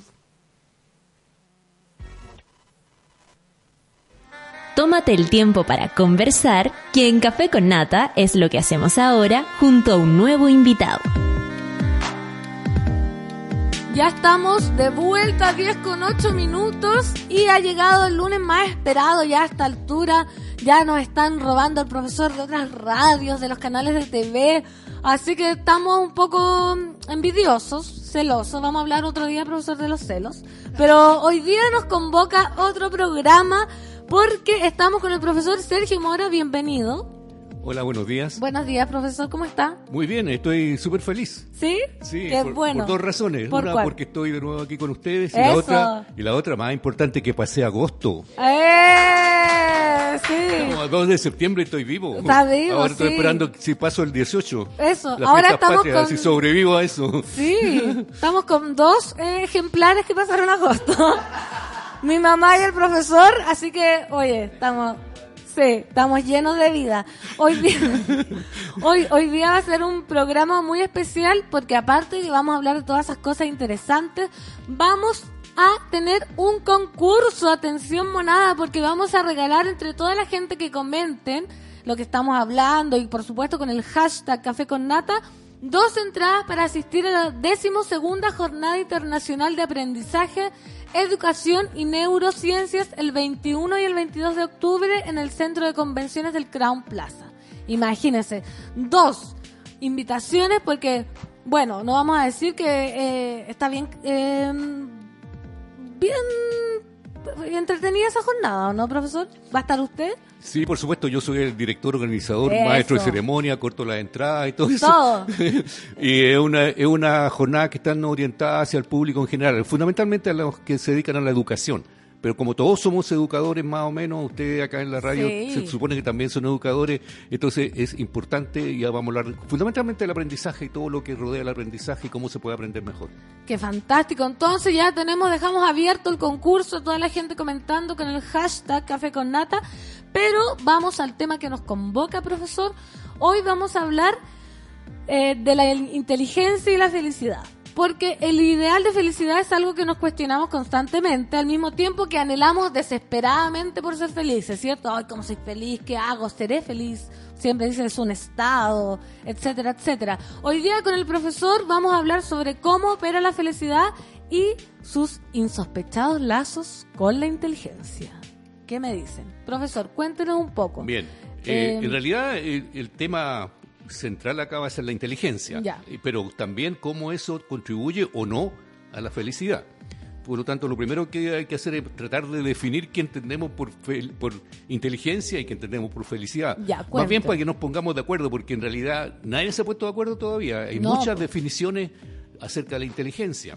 Incluso algunos hablan que no hay una sola inteligencia, sino que hay múltiples inteligencias. La inteligencia Y- emocional. claro, todo eso que, es fundamental también. Y lo otro es con respecto a la misma felicidad. O sea, ahí, ahí es más complicado todavía, porque es decir, ¿cuándo una persona es feliz? E incluso va desde el hecho que, del que la felicidad son momentos solamente de felicidad y otros que tratan de buscar la felicidad eh, perpetua, digamos, todo el tiempo, estar siempre felices, que son dos extremos, que ninguno de los dos eh, en realidad representa lo que es la realidad. Por lo tanto, eh, habría simplemente para ponernos de acuerdo cuando hablamos de felicidad, ¿de qué ¿Ya? estamos hablando? Cuando hablamos de, de felicidad, en realidad ahí hay que recurrir a la filosofía, en realidad.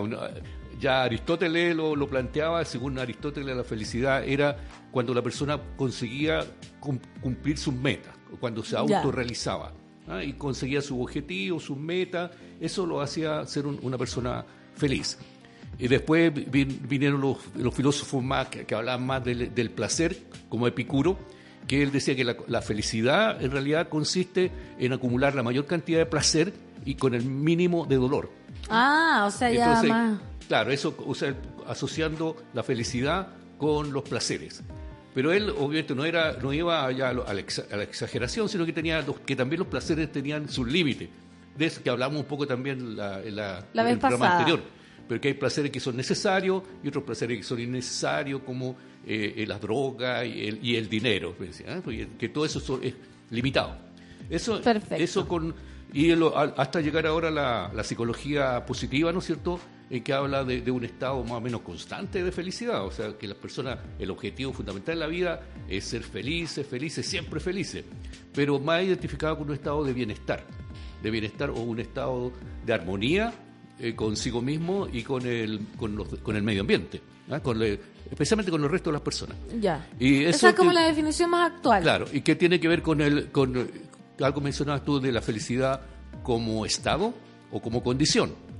Porque yo puedo ser feliz o estar feliz. Es lo mismo que estar en, ser enfermo o estar, estar enfermo. enfermo, claro. Entonces, ¿qué es lo más frecuente? Lo más yo a, a mi modo de ver eh, no existe eh, eh, esa tal condición de feliz. Nadie puede ser feliz todo el tiempo. No, sería Por- una enfermedad siempre- casi. Claro, porque la- sería como vivir en un mundo de fantasía, todo es felicidad, todo es felicidad, y desconocer que hay un montón de factores que hacen que la gente no sea feliz. Y también y- y hace que uno se olvide que hay gente que, que sufre. Entonces también uno tiene que tener esa empatía para poder en el- ponerse en el lugar de las personas, no solo con los que son felices, porque eso es fácil, Claro, sino así que tam- cualquiera. con- también con la persona que pasa por, por periodos de infelicidad. Entonces la felicidad no sería una condición si estaríamos hablando como un estado. Es más, yo diría que son más bien estados de... Pero existe, es que cuando uno dice estado de felicidad son esos momentos de exaltación. Cuando uno dice fe- feliz año nuevo, claro, Claro. o feliz cumpleaños, para que lo pase lo mejor posible en ese momento. O me llega un regalo. Claro, lo ideal sería que uno tener un nivel de felicidad más o menos constante en el sentido de sentirse bien con uno mismo. Y generalmente también depende de la experiencia, ¿no es cierto? Uno es feliz cuando está sano, por supuesto, y es feliz cuando la familia de uno también están sano y todos están bien y, y les va bien a todo el mundo. O sea, eso sería una felicidad basal. La otra, de repente, hay momentos que uno busca eh, tener placeres. ¿ah? Eso en cuanto a la, a la felicidad. Y a la inteligencia. Ahora, con respecto a la inteligencia, ahí también hay, hay un montón de definiciones. Eh, pero en términos generales se considera que la inteligencia es una capacidad o un conjunto de habilidades que permiten que las personas puedan razonar, ¿Ya? puedan eh, tomar buenas decisiones y puedan planificar. Eso eh, son las características que diferencian al ser humano del resto de los animales. Eso es lo que consideran inteligencia, que tiene que ver con el funcionamiento de la corteza prefrontal. Que tanto que se nubla cuando uno se enamora. Claro, exactamente. Y ahí uno se pone tonto. Sí, po. Entonces la inteligencia sería eh, tomar decis- buenas decisiones. Eh, eh, razo- ¿Razonar? razonar en forma, obviamente, tener forma inteligente, por Sí. supuesto, y planificar. Y planificar. Pe- Pero, ta- pero también tiene que ver con, eh, por ejemplo, entender ideas complejas, eh, manejar lenguaje abstracto, eh, aprender rápido. ¿eh? Eh, Esas son condiciones también que, que eh, constituyen la, la inteligencia. inteligencia. Una persona que aprende rápido algo y que entiende rápido las cosas, esa es una persona Que inteligente. se llama inteligente. Claro, Pero- y eso tiene que ver, bueno, con, con el- la, la- la parte Prefrontal. intelectual. ¿ah? Ya, pero profesor, últimamente, o no sé si últimamente, usted corríjame, pero hay una, lo que hablábamos al principio, se habla de múltiples inteligencias. Por ejemplo, la inteligencia para relacionarse con otros seres humanos, la inteligencia emocional para... ¿Es la misma? ¿Usted está... ¿Qué, Claro, opina de eh, eso? eh, bueno, Howard Gardner él plantea esta teoría de la inteligencia múltiple en que según él no, no existiría una inteligencia única, sino que existirían diferentes tipos de inteligencia, como la que tú mencionas, la inteligencia personal, interpersonal, la inteligencia eh, lógico-matemática, la inteligencia que tiene musical, la inteligencia, etcétera, etcétera, etcétera. Eh, yo en realidad no comparto mucho eh, esa idea. Esa Yo- pienso que la inteligencia es una sola. Las personas son o no son inteligentes. Ah, o sea... En sentido, porque pasa, eh, hay personas que son inteligentes. Es es verdad que hay gente que tiene mayores talentos. Por ejemplo, hay gente que desde el punto de vista musical, por tú, son más inteligentes porque son genios en cuanto a la música y, y que en otros aspectos no lo son tanto. Pero uno, cuando piensa que ser inteligente es tener la capacidad de solucionar los problemas de la vida, eso es amplio. No es solamente un, En un tipo- ámbito. Claro, es una y lo que lo que sí eh, yo estoy me inclino a pensar que existen más bien dos tipos de inteligencia eh, que caracterizan a las personas. Una es la llamada inteligencia cristalizada y la otra es la inteligencia fluida. ¿Cómo son esos? Cristal- Por favor, cri- cristalizadas. cristalizado, digamos, por decir algo como congelada. Así como. Ya. Y eso es la inteligencia de las personas que saben mucho, que, pero que han aprendido muchas cosas. ¿Ah? Que, a ver si me corrige, profesor. ¿Sería como algo parecido a la inteligencia académica que le llaman? Claro, lo que la- las cosas que uno trata de enseñarle a los estudiantes, los estudiantes nunca aprenden. Ya, perfecto. Claro. Tonto. O, o bien cuando tú, por ejemplo, ves en la televisión un niño que se sabe todos los nombres de los dinosaurios. Ya, perfecto. O se sabe todas las capitales de los países del mundo. Entonces, ¿qué dice la gente? ¡Uh, qué niño más inteligente! Y eso es tiene una- cristalizado. claro, porque tiene conocimientos, ¿ah? Tiene- sabe cosas, pero no necesariamente eso le pueda servir para desempeñarse en la vida. Lógico. Claro. Puede tener buena memoria nomás. Por su- claro, saber ¿no? o estudiar, ¿no? pero que no, pero no resuelve los problemas. Y la otra es la inteligencia fluida. Esa, bueno, fluida, que, que son el que permite a la gente razonar y eh, tomar buenas decisiones y solucionar problemas. ¿ah? Eso, eso del día a día. Por lo tanto, una persona puede que no, una persona puede que no tenga mucho estudio, que no sea universitario, no tenga un título, pero que es inteligente, porque no la inteligencia no depende de, lo- de los colegios ni de, los- ni de la universidad ni nada de eso, porque solución sabe solucionar los problemas de su vida, puede sobrevivir por- gracias a su inteligencia. A su inteligencia. Profesor, y usted nos dijo que eh, se nace, o sea, ¿es uno o no es inteligente? Entonces, para la pobre gente que no es inteligente, cuéntenos un poco. ¿Esto se nace? ¿Se puede adquirir inteligencia? Sí, ¿Se ese- puede trabajar ese- la esa yo diría que, que la, la pregunta Del fundamental del, del millón de dólares.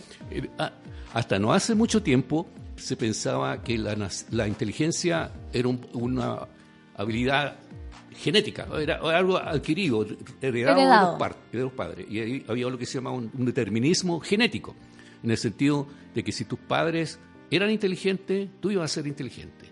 Y si tenías la mala suerte de tener unos padres tontos, y eh, lo opuesto a inteligente es ser tonto, pero más gráfico es ser estúpido. ¿Sí? La- lo opuesto de inteligente es ser estúpido. La estupidez. La estupidez humana. Más que la tontería humana, la- la- es más grave la estupidez. Entonces, si uno tenía un par de padres que uno decía, Estúpidos. son estúpidos, yo voy a Sí. ser estúpido. Y la gente asumía eso. Que iban a, y, y- y ellos la misma gente se ponía la etiqueta, mis papás son tontos, yo voy a ser Yo voy a ser no igual. saco nada con hacer nada porque soy tonto. Pero ahora se sabe que en realidad la inteligencia no se nace, así como el cerebro tampoco no se nace con él, sino que se, Se va hace. haciendo. Se va haciendo con la experiencia y con los aprendizajes. O sea, hay esperanza para los tontorrones. Totales. Eh, Ese es el mensaje que yo quiero transmitir aquí, hermanos. Sí. Podemos Y salir. hermanas. Claro. En el sentido que, la, que las personas son todo lo inteligente que ellas quieran ser. Porque el cerebro nosotros lo autoconstruimos de acuerdo a nuestras... Pero primero de acuerdo a cómo nos criaron en la familia. De acuerdo a los cuidados que, que hemos tenido cuando antes de nacer, en el útero materno. Y después, ¿cuáles fueron los cuidados que nos dieron nuestros padres, especialmente nuestra madre? El cariño, la buena nutrición, pero fundamentalmente el cariño, la estimulación, qué sé yo, qué sé yo. Por lo tanto, eso nos lleva a otra cosa que llega, puede ser triste, porque depende mucho del nivel socioeconómico y cultural. Claro. Por lo tanto, las personas más desposeídas, más pobres, tienen menos posibilidades de desarrollar su inteligencia que las personas más, más ricas, digamos, o de niveles más económicos más relajados. ¿Por qué, profesor? Porque el, la co- el cerebro se va desarrollando de acuerdo a, la- a los estímulos que recibe del Ah, medio ambiente. claro. Es Entonces está el- preocupado por claro, sobrevivir casi. Claro, y, el, y como el cerebro es muy lábil, muy susceptible a la influencia del ambiente, si el ambiente es bueno, se va a formar un cerebro muy bueno y, y la- el niño va a ser muy inteligente. Pero si las condiciones socioeconómicas y culturales son malas y el ambiente es malo, la persona vive en un ambiente en con que hay drogadicción, que hay violencia, que el abandono, estrés, todo eso, eso provoca marcas en el cerebro y hace que ese cerebro se desarrolle menos desde el punto de vista cognitivo y lamentablemente los niños van a ser menos inteligentes. Pero, profesor, ¿eso se puede revertir a- o hay cierta edad? Porque hemos hablado que el cerebro se desarrolla... Nunca me olvido, porque yo como tengo 30, dijo que incluso hasta los 30 uno tiene unos pequeños islotes que están ahí Sí, sí, madurando. eso ya, ya lo conversamos. Sí, po. entonces yo todavía me estoy Claro, desarrollando. Entonces, eh, lo bueno, porque esas son hay cosas que uno no puede modificar. Si uno nació en un ambiente pobre, la familia era pobre, o era más bien eh, con poca eh, ilustración, por no decir ignorante, Claro. eh, eso, pero se puede mejorar. Eso es lo, lo importante, porque como el cerebro se construye por gracias a la experiencia, la inteligencia se hace, se desarrolla gracias a la experiencia, hay un momento que esa experiencia depende de ti mismo. Entonces, de, o de, uno mismo, uno, uno a través de lo, de, de lo que haga, cómo, si se prepara, si estudia, si trabaja, si se preocupa de- de- del, del ambiente, lo que sea, esa inteligencia se va a ir desarrollando. Y, la persona va a ser una persona inteligente. El problema, el problema que siempre va a estar co- con, un hándicap en contra. Nunca va a ser tan bien como el niño que fue criado en un ambiente más favorable. Ya, pero sí se puede Sí se salir puede, adelante. se puede revertir. pero hay algún Claro. tope, por ejemplo, si alguien está a los 40, 50 años y recién ahí. No, no, no. O Sí sea, se obviamente que, que el, el cerebro eh, es más plástico, eh, más maleable eh, durante la infancia y durante la adolescencia. Pero el, el cerebro puede cambiar durante toda la vida.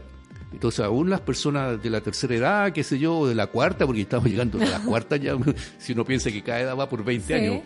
Entonces, siempre el teléfono, el teléfono, el teléfono está llamando. Claro. Siempre No, el cerebro eh, está cambiando y eso nos permite estar siempre aprendiendo.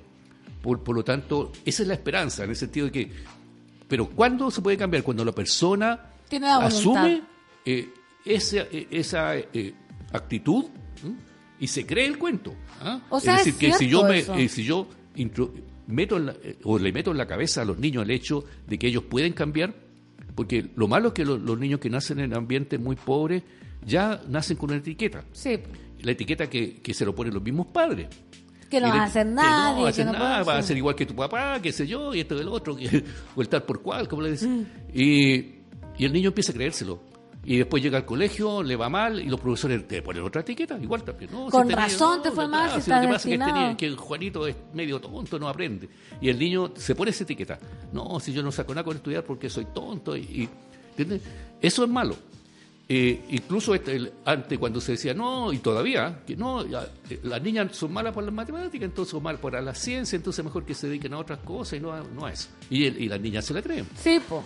Ahora, Menos es malo creerse tonto, pero también es malo creerse inteligente. ¿Por qué, profesor? Claro, porque el que se, el que el que se asume, no, yo soy inteligente. Se queda ahí. Se queda ahí.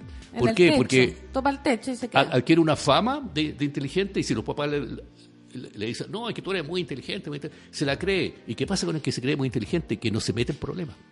Entonces no se mete en dificultades ni acepta desafíos para evitar perder el, eh, eh, la fama de ser inteligente. inteligente, y ahí se le queda eso que, atascada, po. Por eso que es una recomendación que hay que darle a los padres, incluso a los profesores, que no hay que elogiar la inteligencia ni el talento de los niños. No decirle, no, le va bien, a un niño que le va bien. No, si a ti te va bien porque eres inteligente, o bien porque eres muy talentoso. Entonces el niño se le va a creer y va a tratar de siempre tratar, tener satisfechos a los papás. Y no se va a meter en problemas, no va a tratar de solucionar problemas que sean muy difíciles. O sea, no va a entrenar la capacidad. Claro, no va, no va a aumentar. Entonces el cuento es que hay que eh, creer que se puede mejorar. Siempre. Siempre. Siempre se puede con- mejorar. Y eso es con si se le mete en la cabeza al niño el concepto que la inteligencia se hace. Entonces, mientras, y si, tú, si uno le dice al niño, mira, si mientras más trabajas tú, mientras más te esfuerzas, mientras más estudios tengas, vas a ser más inteligente y te va a ir mejor en la vida.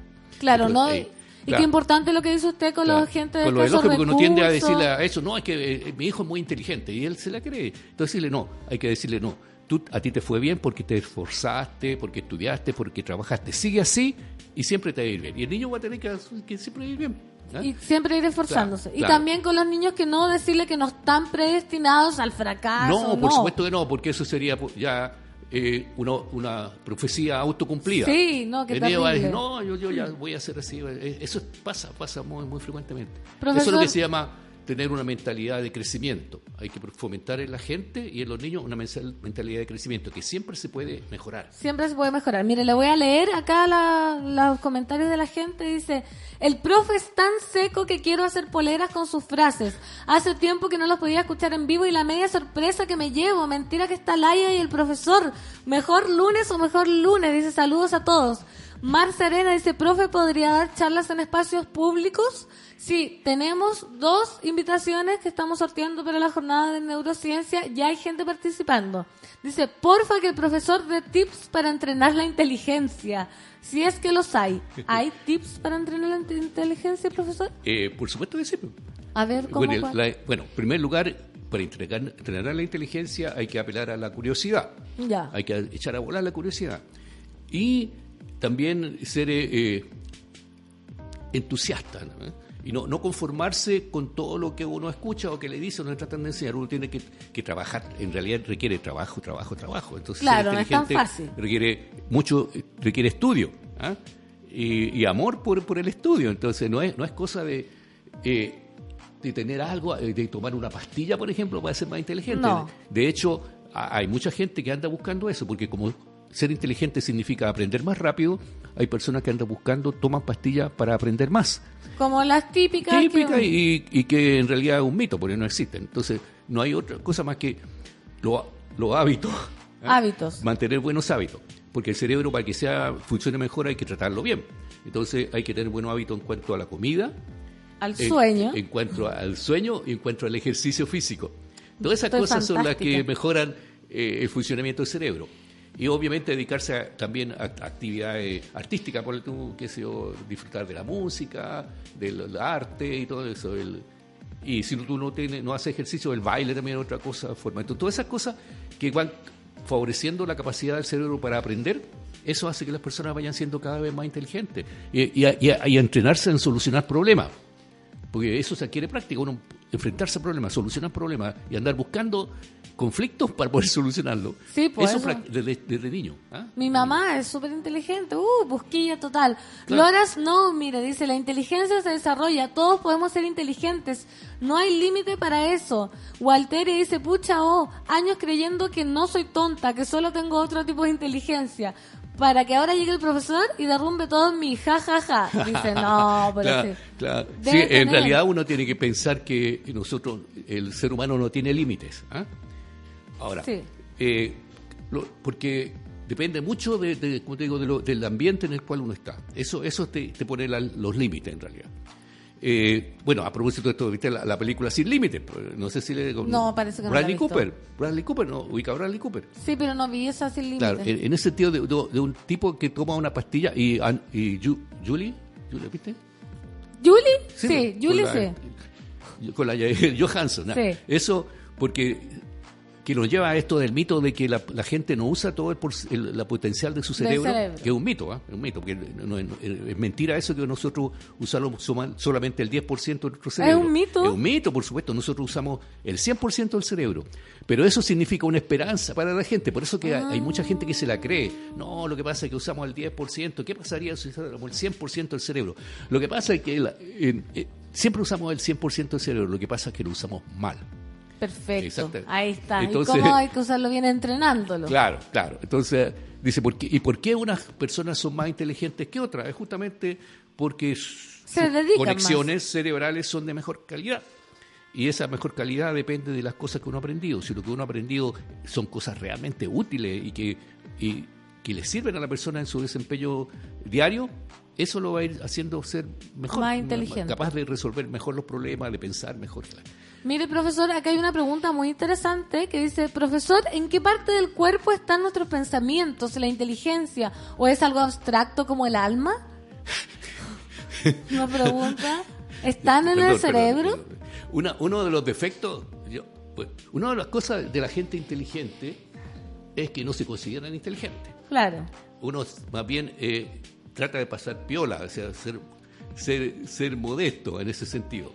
Y- pero una de las características de la gente es eh, inteligente y que a veces se vuelve en contra es que somos escépticos. Yo me digo como que yo soy inteligente. Claro. ¿eh? Parto de la idea Sí, de que pues no tiene que de decir. soy escéptico. Entonces, cuando me empiezan a hablar de conceptos así medio esotéricos como el alma, eso no- está fuera de la ciencia. Eso Ya. tiene nada que Usted no ciencia. cree en el alma. ¿Qué es para usted el alma? No existe. Ya. ¿Qué? No existe. Ya. Yo soy un desalmado. Sí.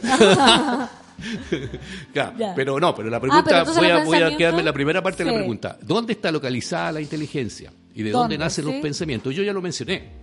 Eh, nace de la corteza cerebral, que, pero de, la- de aquella parte de la corteza cerebral que está más desarrollada en el ser humano, que ocupa casi un tercio de la corteza total, y, y que es la corteza frontal. ¿Mm? Allí donde se generan todos los, los pensamientos, todo eh, el razonamiento abstracto, eh, ahí se elaboran la- los, los planes de acción, se, está el entendimiento de, de- de- de las cosas abstractas, está ahí, en la corteza prefrontal. Y esa que, que falla en muchas en situaciones. Ya decíamos, cuando una persona bebe en exceso, el alcohol inunda la corteza prefrontal y se anula. Se nubla. y uno toma- ah, y además también está ahí, el, porque otra parte de la inteligencia no es solamente razonar, solucionar problemas en, en forma fría, abstracta, Y planificar. sino que también eh, tomando en cuenta las emociones. Entonces, eh, que otra parte de la inteligencia importante es cómo eh, eh, regular las emociones propias. Eso es lo que llaman la inteligencia eh, Emocional. emocional. El saber identificar las e- emociones propias y las de los demás, ¿no es cierto? Y, y regularlas. De modo que uno actuar inteligente no significa dejar- dejarse llevar por las emociones, porque se No. pueden cometer errores, violencia, qué sé yo. Entonces la inteligencia también se, se evidencia en la manera en que uno maneja las emociones propias y las emociones de los demás. Esa es la más difícil, a manejar las emociones, pero lo digo súper en serio, Claro, porque cuando por uno le abruma un sentimiento, eh, y lo hemos hablado con usted mismo, el sentimiento del amor, por ejemplo, efectivamente Sí, tienes algo sí. que te está nublando tu parte que está razonando. Entonces quizás es como un esfuerzo, ca- casi como que el cerebro estuviese haciendo pesa. Como tengo que actuar inteligente a pesar de que estoy muriendo por dentro, por Claro, ejemplo. claro. Eso es- Además que eso se adquiere también con el tiempo a medida que el cerebro va madurando. Y por ejemplo, la gente más joven, adolescente o hasta a los 25 años, qué yo, entonces ahí lo que madura antes es la parte emocional de nuestro cerebro, el sistema emocional, y la parte reflexiva, inteligente, entre comillas, madura más tarde. Entonces por eso es muy fácil que un joven se deje llevar más por las emociones que por la inteligencia, digamos, Sí, ra- no. racional. Qué difícil eso, profesor. Mire, acá nos dan testimonios. Es complejo lo de los estímulos sobre la inteligencia. En la básica me iba bien sin estudiar mucho y todos me decían que era muy inteligente. Y yo sentía que era como hacer trampa. Cuando llegué a la Universidad de Chile nos dijeron que éramos los mejores de Chile. Y después me eché casi todos los ramos. Me sentía un impostor y que no pertenecía allí. Y hoy estoy terminando un magíster en la misma universidad, pero sigo pensando que ha sido pura suerte. Mira, ¿qué puede ser? Claro. Bueno, eh, lo que te decía al, pues. un rato atrás, que eso que, se- que, que te digan, no, que tú eres inteligente, ustedes son los mejores de Chile, se lo creen, pero después cuando empiezan las dificultades o, o se meten en menos dificultades para eso. Entonces, eh, hay varias... Eso, eh, yo decía, es malo cuan- cuando, la Creerse gente tiene poca inte- inteligencia Claro. cuando son medios tontos. ¿Por Estúpidos, dijo. Estúpidos frentón ya. Entonces, eso, porque eso le dificulta sobrevivir. Por supuesto. Ganarse la vida, porque a- aprender, porque uno aprende para sobrevivir, para, para poder eh, tener familia, reproducirse, todo lo que hemos hablado antes que produce placer. Pero lo, lo curioso es que también es malo ser muy inteligente. Y por eso, y ahí yo quiero relacionarme, hacerme el paso a la, a la A la felicidad felicidad. porque eh, sea, hay una discusión, obviamente una controversia en el sentido si la gente inteligente es realmente feliz. Porque uno siempre piensa en los padres, porque los padres, ¿qué es lo que más quieren? Es que sus hijos sean inteligentes. ¿no es Y felices también. Y pe- pero suponen que al ser inteligentes van a ser felices. Claro. Pero no necesariamente. Y además que no siempre la gente inteligente es la que tiene más éxito. Bueno, no quiero entrar, porque si uno ve a la gente exitosa, los que nos gobiernan... Puros los- tontos, uno dice ahí. los, los políticos, uno esperaría que sean inteligentes, pero realmente el nivel de inteligencia hasta por ahí nomás. Precario. Ah, Precario. No quiero generalizar, No, pero, no, pero en sí realidad lo que uno espera es que la gente que, que toma decisiones sean realmente inteligentes. Pero los, los realmente nada. inteligentes tienen una serie de problemas. La gente muy inteligente tiene una, un- una serie de cosas que hacen que no sean muy felices. Como cuáles, Por ejemplo. piensan mucho. Claro. Eh, justamente, es la primera. Piensa mucho. Lo, lo- lo- la gente inteligente es muy analítica. ¿ah?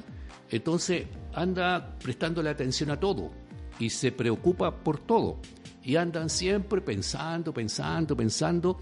Entonces, y no se dan, eh, y se angustian. No pueden disfrutar, Claro, digamos. se angustian por todo. Porque la gente muy inteligente es muy preocupada de lo que pasa a su alrededor.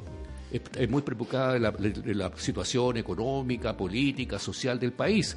Ay, Pero yo. más aún de la, de la situación política, económica del país, Del universo. mundo. Del, estamos, quedémonos en el mundo nomás todavía. Ya. Pero todo lo que pasa, la- el calentamiento global, que los incendios en la Amazonia, que el- los problemas con, eh, en Venezuela, que la inmigración en Europa y la guerra en el Medio Oriente. Ah, y pero después, más encima, lo quieren meter problemas con el universo. Entonces, yo creo Sí. que yo siempre quedémonos primero con nuestro universo propio, que es nuestro cerebro. Después vea- veamos si vamos o no a, a Marte. Vamos a Marte. Claro. eso sí, a Marte, Marte. sí, pero no a Marte. A Marte. O a la Luna. Porque eso, primero solucionemos los problemas que tenemos aquí dentro. Pero eh, bueno, eso le pasa al, al muy inteligente, que se angustia. Y cae, puede caer en depresión porque no puede hacer nada. Porque sí, pues imagínense Eh, deprimirse realmente por el Amazonia y todo eso, profesor. Claro, hay gente entonces que la que es menos inteligente, que no se preocupa de eso, se escapa, busca la, la vida como una cosa de pasarlo bien nomás. ¿Para qué voy a estar metiendo en problemas si allá ellos que solu- solucionen su- su Profesor, problema? mire, vamos a hablar de esto eh, después de la canción, porque tenemos que irnos a la canción de la inteligencia y la felicidad. Es cierto que las personas más inteligentes son más felices, el profesor nos está diciendo que no, pero mire, acá hay mucha gente, le voy a leer los comentarios porque es bueno recibir cariño. Dice, qué motivante comenzar la semana con el profe, no hay que dejar de ponerse desafíos. Marco de la Puerta dice, grande profe, me siento en una clase de neuro, tengo un orgasmo cerebral en estos momentos. Mira la gente. ¿Qué la gente con orgasmos cerebrales? Mati Koch, ¿qué tanto afecta el consumo de marihuana en el funcionamiento del cerebro? Pregunta la gente. Javo Verdugo, saludos a Laya, que hable, que hable. Matt Table dijo, una vez leí que usamos el 100% del cerebro, más no conocemos cómo funciona en su totalidad. Eh, Nata Barca, qué linda. Saludos a todos en el café con Nata y a la visita ilustre de Laya, que nos dé sus consejos sabios. Caro Pez, adquiriendo inteligencia cristalizada escuchando al profesor Mora. Mil conocimientos por minuto. ¿Lo dije bien? Dice ella. Está bien. Nos vamos a canción ahora monada. La gente está ya está concursando profesor. Se van a ganar eh, dos invitaciones a la jornada de neurociencia que va a ser en octubre. ¿11 y 12? 21 y 22. Eso, 21 y 22. Ahí se me fue. Ah, Oye, la inteligencia. Esto es Pedro Piedra, inteligencia dormida en su versión bomba nuclear.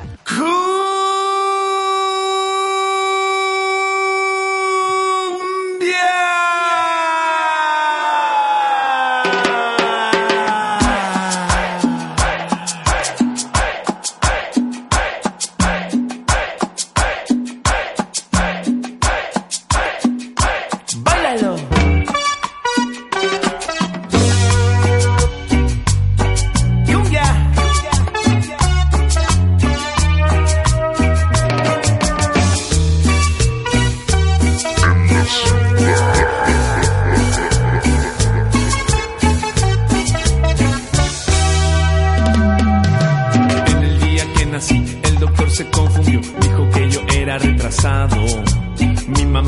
Creyó, pobre casi se murió, menos mal estaba equivocado. Luego fui creciendo, me puse inteligente en el colegio, estaba un año adelantado. No había más que hacer que estar ahí sentado. Todas las manitos en el aire. Qué fácil era antes llegar volando hasta el planeta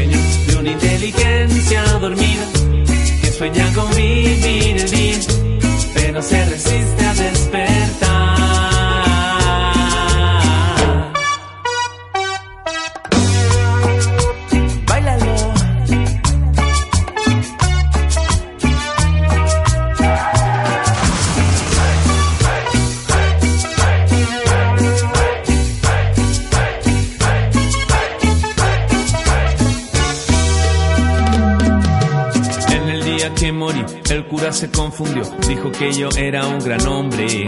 La familia me lloró, mirando una fotografía, hicieron un brindis en mi nombre. Solo me repito que a veces es fácil olvidar de dónde vienes y quién eres. Yo sé lo que hice bien, yo sé lo que hice mal. Tibia está la cama, el sol pega en la ventana, tengo sábanas pegadas en la cara. No me quiero levantar, no me quiero trabajar,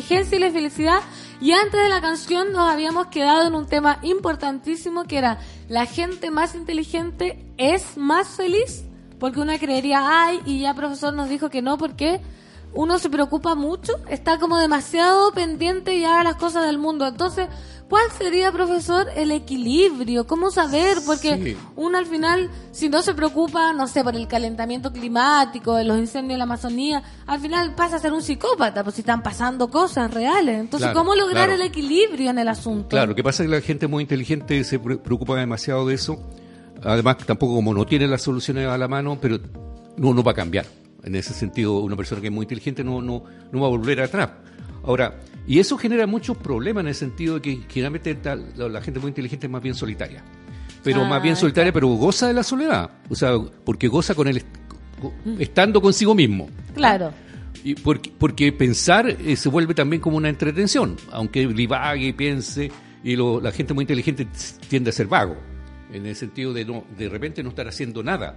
Pero ¿Por está qué? Porque pensando. está pensando, está pensando, está ¿Viste, pensando. mamá? Claro. Ah, sí. Entonces, y además, Claro. a- y, por otro lado, esa persona tienden, obviamente, en soledad, a relacionarse poco con la gente, porque encuentran que son incomprendidos. Y ahí también y se, se bajan las habilidades somos de- perdón, no, no me Somos. quiero hacer- aparecer como que yo soy, me creo inteligente, porque no me quiero poner etiqueta. No, pues sí dijo Claro. que no. Entonces, pero eh, eh, es difícil encontrarse con gente con la cual uno puede establecer conversaciones inteligentes. ¿Para qué decir? ¿Para qué va a estar con cosas? Eh, hay una, alguien que preguntaba, ¿tú te has dado cuenta tú que la mayor parte de la gente que te rodea son estúpidos?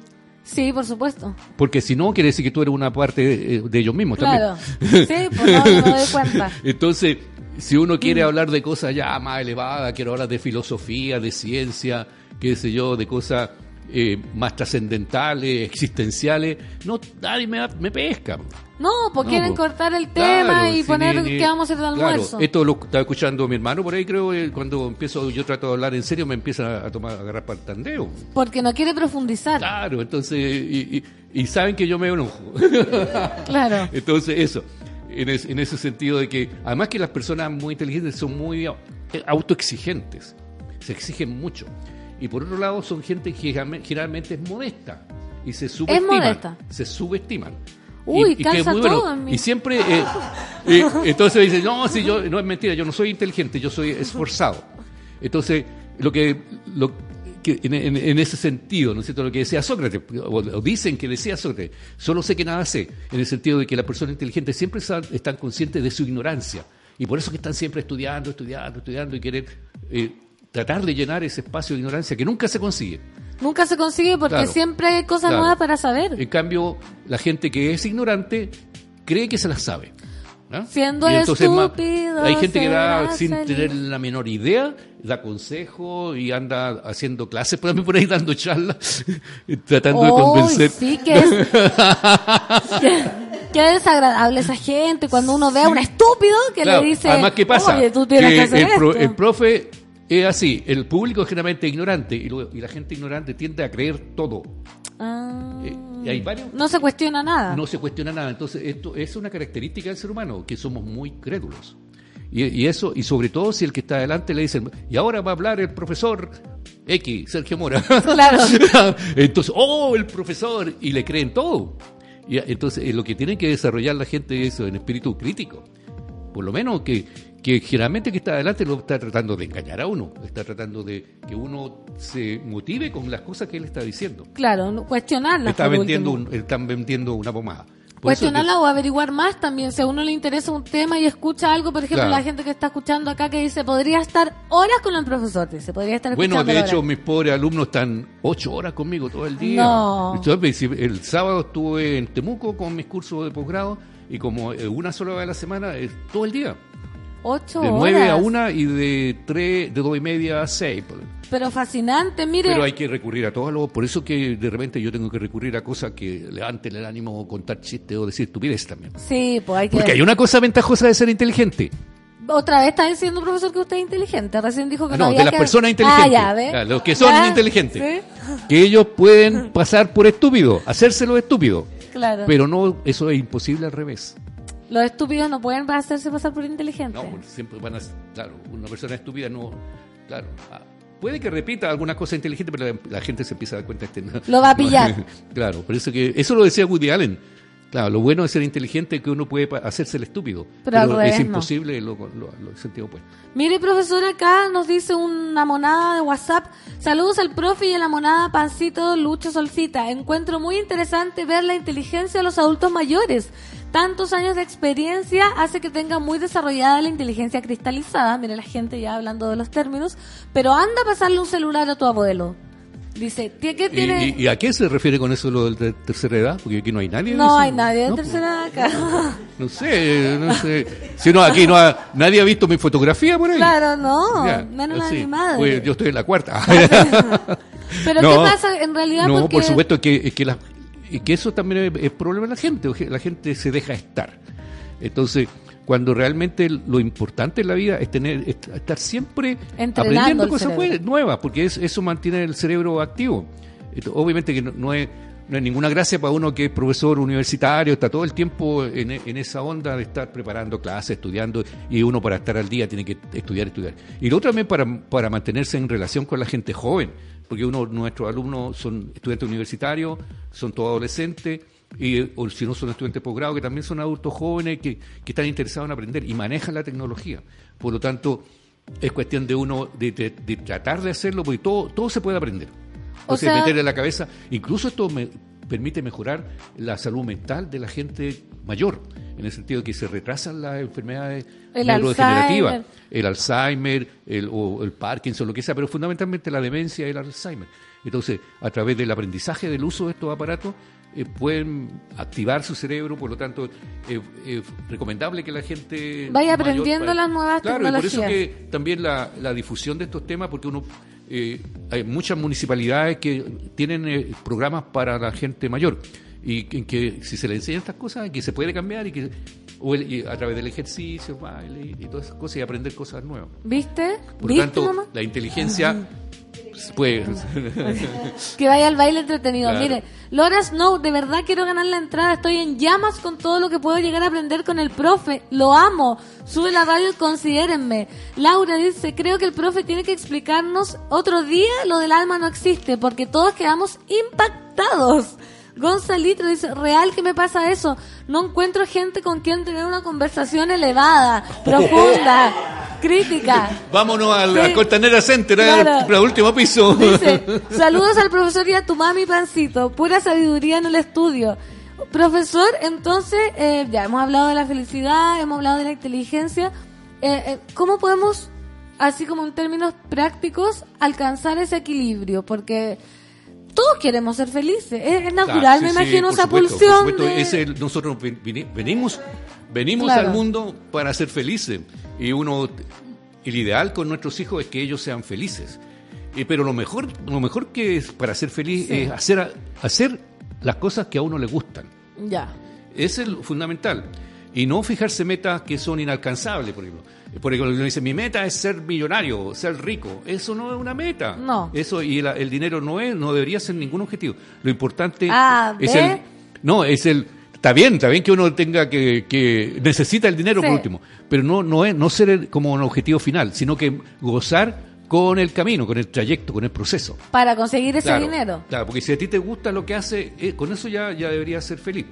Obviamente que, que también tiene que, que te- tenés que vivir, por supuesto, pero se supone que cuando uno goza con lo que hace, como el, por ejemplo, yo estoy aquí y estoy con la adrenalina en el- por el techo, cuando estoy en, en mis charlas también, y si encuentro recepción en la gente, me siento muy feliz. O sea, ahora está explotando Estoy, felicidad, claro, así, si lo- y, si me, y me alimento con todos esos comentarios también, Sí. porque, claro, eso no alimenta, claro, y, no, no- y trato de no creerme el cuento, ¿ah?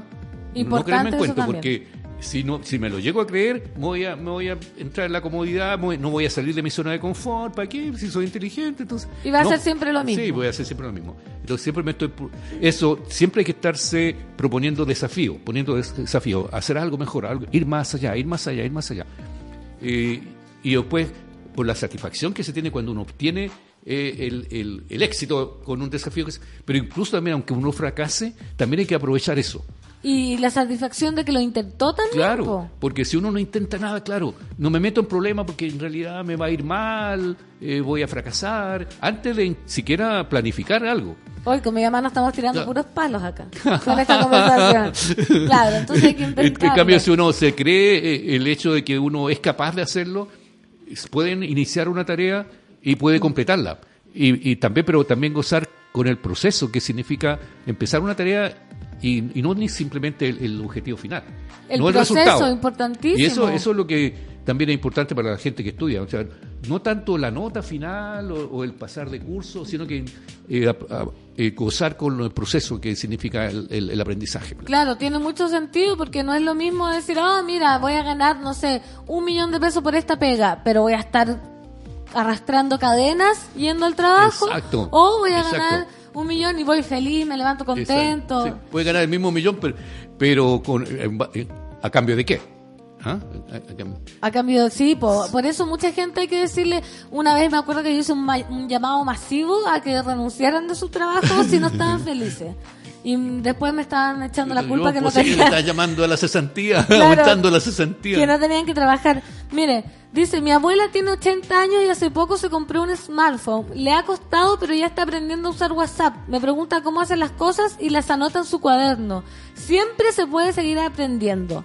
Glo dice, pregúntenle al profe si retener lo aprendido por poco tiempo es de inteligentes también. Retener lo aprendido por poco tiempo. Bueno, eso de retener lo aprendido por poco tiempo es cuando se trata de información que una herramienta que tú vas a utilizar, porque eso significa tener la memoria de corta duración. Por ejemplo, si yo digo el número de la radio Claro. y usted se lo aprende al tiro. Claro, pero eso generalmente uno lo, lo mantiene en la memoria si lo repite, pero después se olvida fácilmente. Si a mí tú- si me da un número de teléfono y yo no tengo que anotarlo, me lo tengo que repetir en la memoria para mantenerlo en la memoria Y eso no es inteligencia. Eh, forma parte también, ¿ah? porque la memoria, eh, sobre todo lo que se llama la memoria de trabajo, que es una, una, fue una forma especial de, que es una de las funciones también ejecutivas, pero básicas. Entonces, mientras tú no uses ese número, llamas por teléfono y lo más probable es que se olvide, a menos que ese teléfono sea muy importante de la ¿Ve? persona justo, Claro. cuando el componente emocional sea tan grande que, que sea se difícil de olvidar. todo, se Claro, activa todo y se guarda. Pero lo, mejor es anotarlo en algún lugar. Y, Sí, no es tan importante ser inteligente Sí, aprendiéndose sí. las cosas. Hay una mire. forma de memoria que esa de, que te decía de corta duración, que es la memoria de trabajo, que es la capacidad que uno tiene, es una herramienta que uno usa pa- para solucionar problemas. También. Eh, claro, es que el, la- la- el ejecutivo, para poder solucionar un problema, eh, la corteza frontal necesita información que está en la memoria, Ah. experiencia. Tú solucionas un problema en base a lo que has aprendido en tu vida, en tu, base a la experiencia que has tenido. Entonces, pero para eso tienes que rescatar la información y la memoria de trabajo es la que, la que va a buscarla al banco de la memoria y te trae la información. Ah, mira, es lo que, te- es otro es lo que tema. permite que tú puedas conversar. Ahora estamos usando memoria de trabajo porque tú me dices algo, la guardo en la memoria de trabajo, te respondo. Si tú lees algo, eh, tienes que guardar lo que leíste en el párrafo anterior porque si no, no vas a entender lo que estás leyendo. Y eso va guardándolo en la memoria de trabajo. Y se dice que mientras más grande es la capacidad de esa memoria de trabajo, las personas son más inteligentes. Inteligente. O sea, y tenemos que adquirir memoria de trabajo para eso. y todo eso se adiestra. Oye, entonces, bueno, mensaje de esperanza, mire, buenos días, Pancito, alucinada escuchando al profesor Mora, podría escucharlo todo el día, escribí para el concurso, pero no sé si lo hice bien, soy profesora y creo que me serviría mucho, soy de Valparaíso, me hace sentido eso del esfuerzo, yo siempre digo que soy hija del rigor y trato de incentivar a mis estudiantes a que también se esfuercen. Mucha gente concursando, saludo Pancito, Saludos al profe, lo amo. Pancito, quiero participar en la jornada. Busqué el evento y está muy interesante. La Ah. gente va a ir, pero profesor, ya Uh, va- Ahora otro, ya que buscan, que busquen en, en la página web www.fundacion100.cl. Sí, y también están en Instagram Fundación 100. Yo y, los sigo. Y en Facebook, el Grupo Neurociencias para la Educación. Sí. ¿Ven? Muchas plataformas. 25 mil seguidores tengo ya. Imagínese. Shh, Más que yo, yo tengo seis mil más. Mire, tengo una amiga que aprende ella sola, le encanta la astronomía, filosofía, matemáticas y arquitectura, pero la tratan de floja y cuántas cosas más. Tiene una mente ávida y hemos tenido conversaciones bacanes. No todo el mundo aprende en la academia, porque seguramente la tratan de floja porque no quiso entrar a estudiar a alguna universidad o algo así. po. Debe ser Claro, eso. claro. Mire. Eh, pero eh, es que eso es importante, si la gente si le interesa algo eh, que y eh, aprende sola, ese es lo ideal. La, ideal no es que haya un profesor que le esté diciendo usted tiene que aprender esto, esto, otro, esto, sino que la persona por su propio interés busque los temas que quiere aprender. Y eso le, le va a hacer que va a tener éxito en algún momento. Profesor, entonces vamos cerrando, ya se nos pasó volando el programa. Sí, se pasó volando. Son las o- d- Yo dos. estaría todo el día. Sí, vamos a tener que hablar. Pero la, no. Sí, cortísimo. Entonces, ¿cómo le decimos a la gente que no existe la píldora de la inteligencia, no existe la píldora de la No, que se felicidad? vayan olvidando de eso, a pesar de que lo- la industria farmacéutica está investigando, porque Sí, po. imagínense si encuentran la píldora de la inteligencia, ¿cuánta gente va a querer consumir eso? No, pero, también va a generar una, una desigualdad mayor todavía de la que existe, porque los que van a poder comprar esa píldora van a ser la gente rica. Y entonces la brecha entre la gente rica y la gente pobre va a ser cada vez mayor. Sí, entonces, para decirle a la gente que sea feliz, ¿cómo? Mire la responsabilidad que que gocen de la vida nomás. Sí, ¿viste? que, que no, no se pongan muy exigentes porque también es malo ser demasiado inteligente. Es no se conforman con nada, andan criticando a los demás, todo. no creen en nada. No. Por lo tanto, también eso es un poco de infelicidad porque la gente ignorante que cree en cosas, creen, por ejemplo, en la salvación. En la fe. Tienen fe en cosas. Sí, en cosas que no existen. Eso es tener fe. Tener creer en cosas que no existen. Ya, Perdón, mire, ya me estoy escapando. sí, de- a otro tema. Me van a excomulgar. Sí, oye, con esa, no, entonces gozar de la vida, ahí está la felicidad y la inteligencia. Pero con inteligencia. eso. y no abusar, vamos. no abusar. No abusar. Gracias, profesor. Un honor tenerlo como No, siempre gracias a en ti. Fernanda, pues siempre eh, entretenido. estar Entretenido estar acá. Ah, Vamos a sortear después, les va a llegar las invitaciones. Gracias, Y- Lucho. Y, también y la forma en que adquieran la entrada. Sí. Gracias, mamá, por escucharme y venirme a ver. Bueno, Y gracias, suegra. Ah. la próxima vez va, va a participar, dice. Esto es Los Prisioneros para Amar. Chao, chao, hasta mañana. Recuerdo cuando dije que este invierno sería menos frío que el anterior. Y aquí estoy congelándome. No es fácil para mí hablar de esto y manosear las mismas palabras de amor que se entregan a cualquiera. Para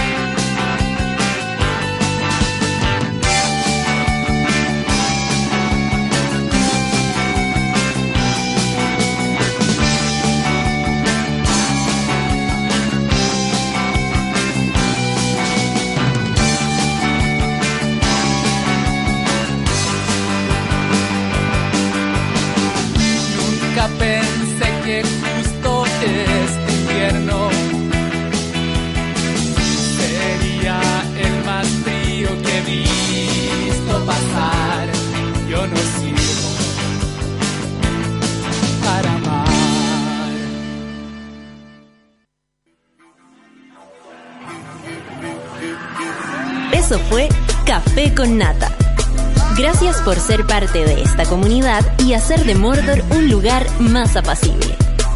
Fernanda Toledo te espera de lunes a viernes a partir de las 9 de la mañana en el matinal más pitiado de Chile. Solo en Sube la Radio. Y en otra sintonía.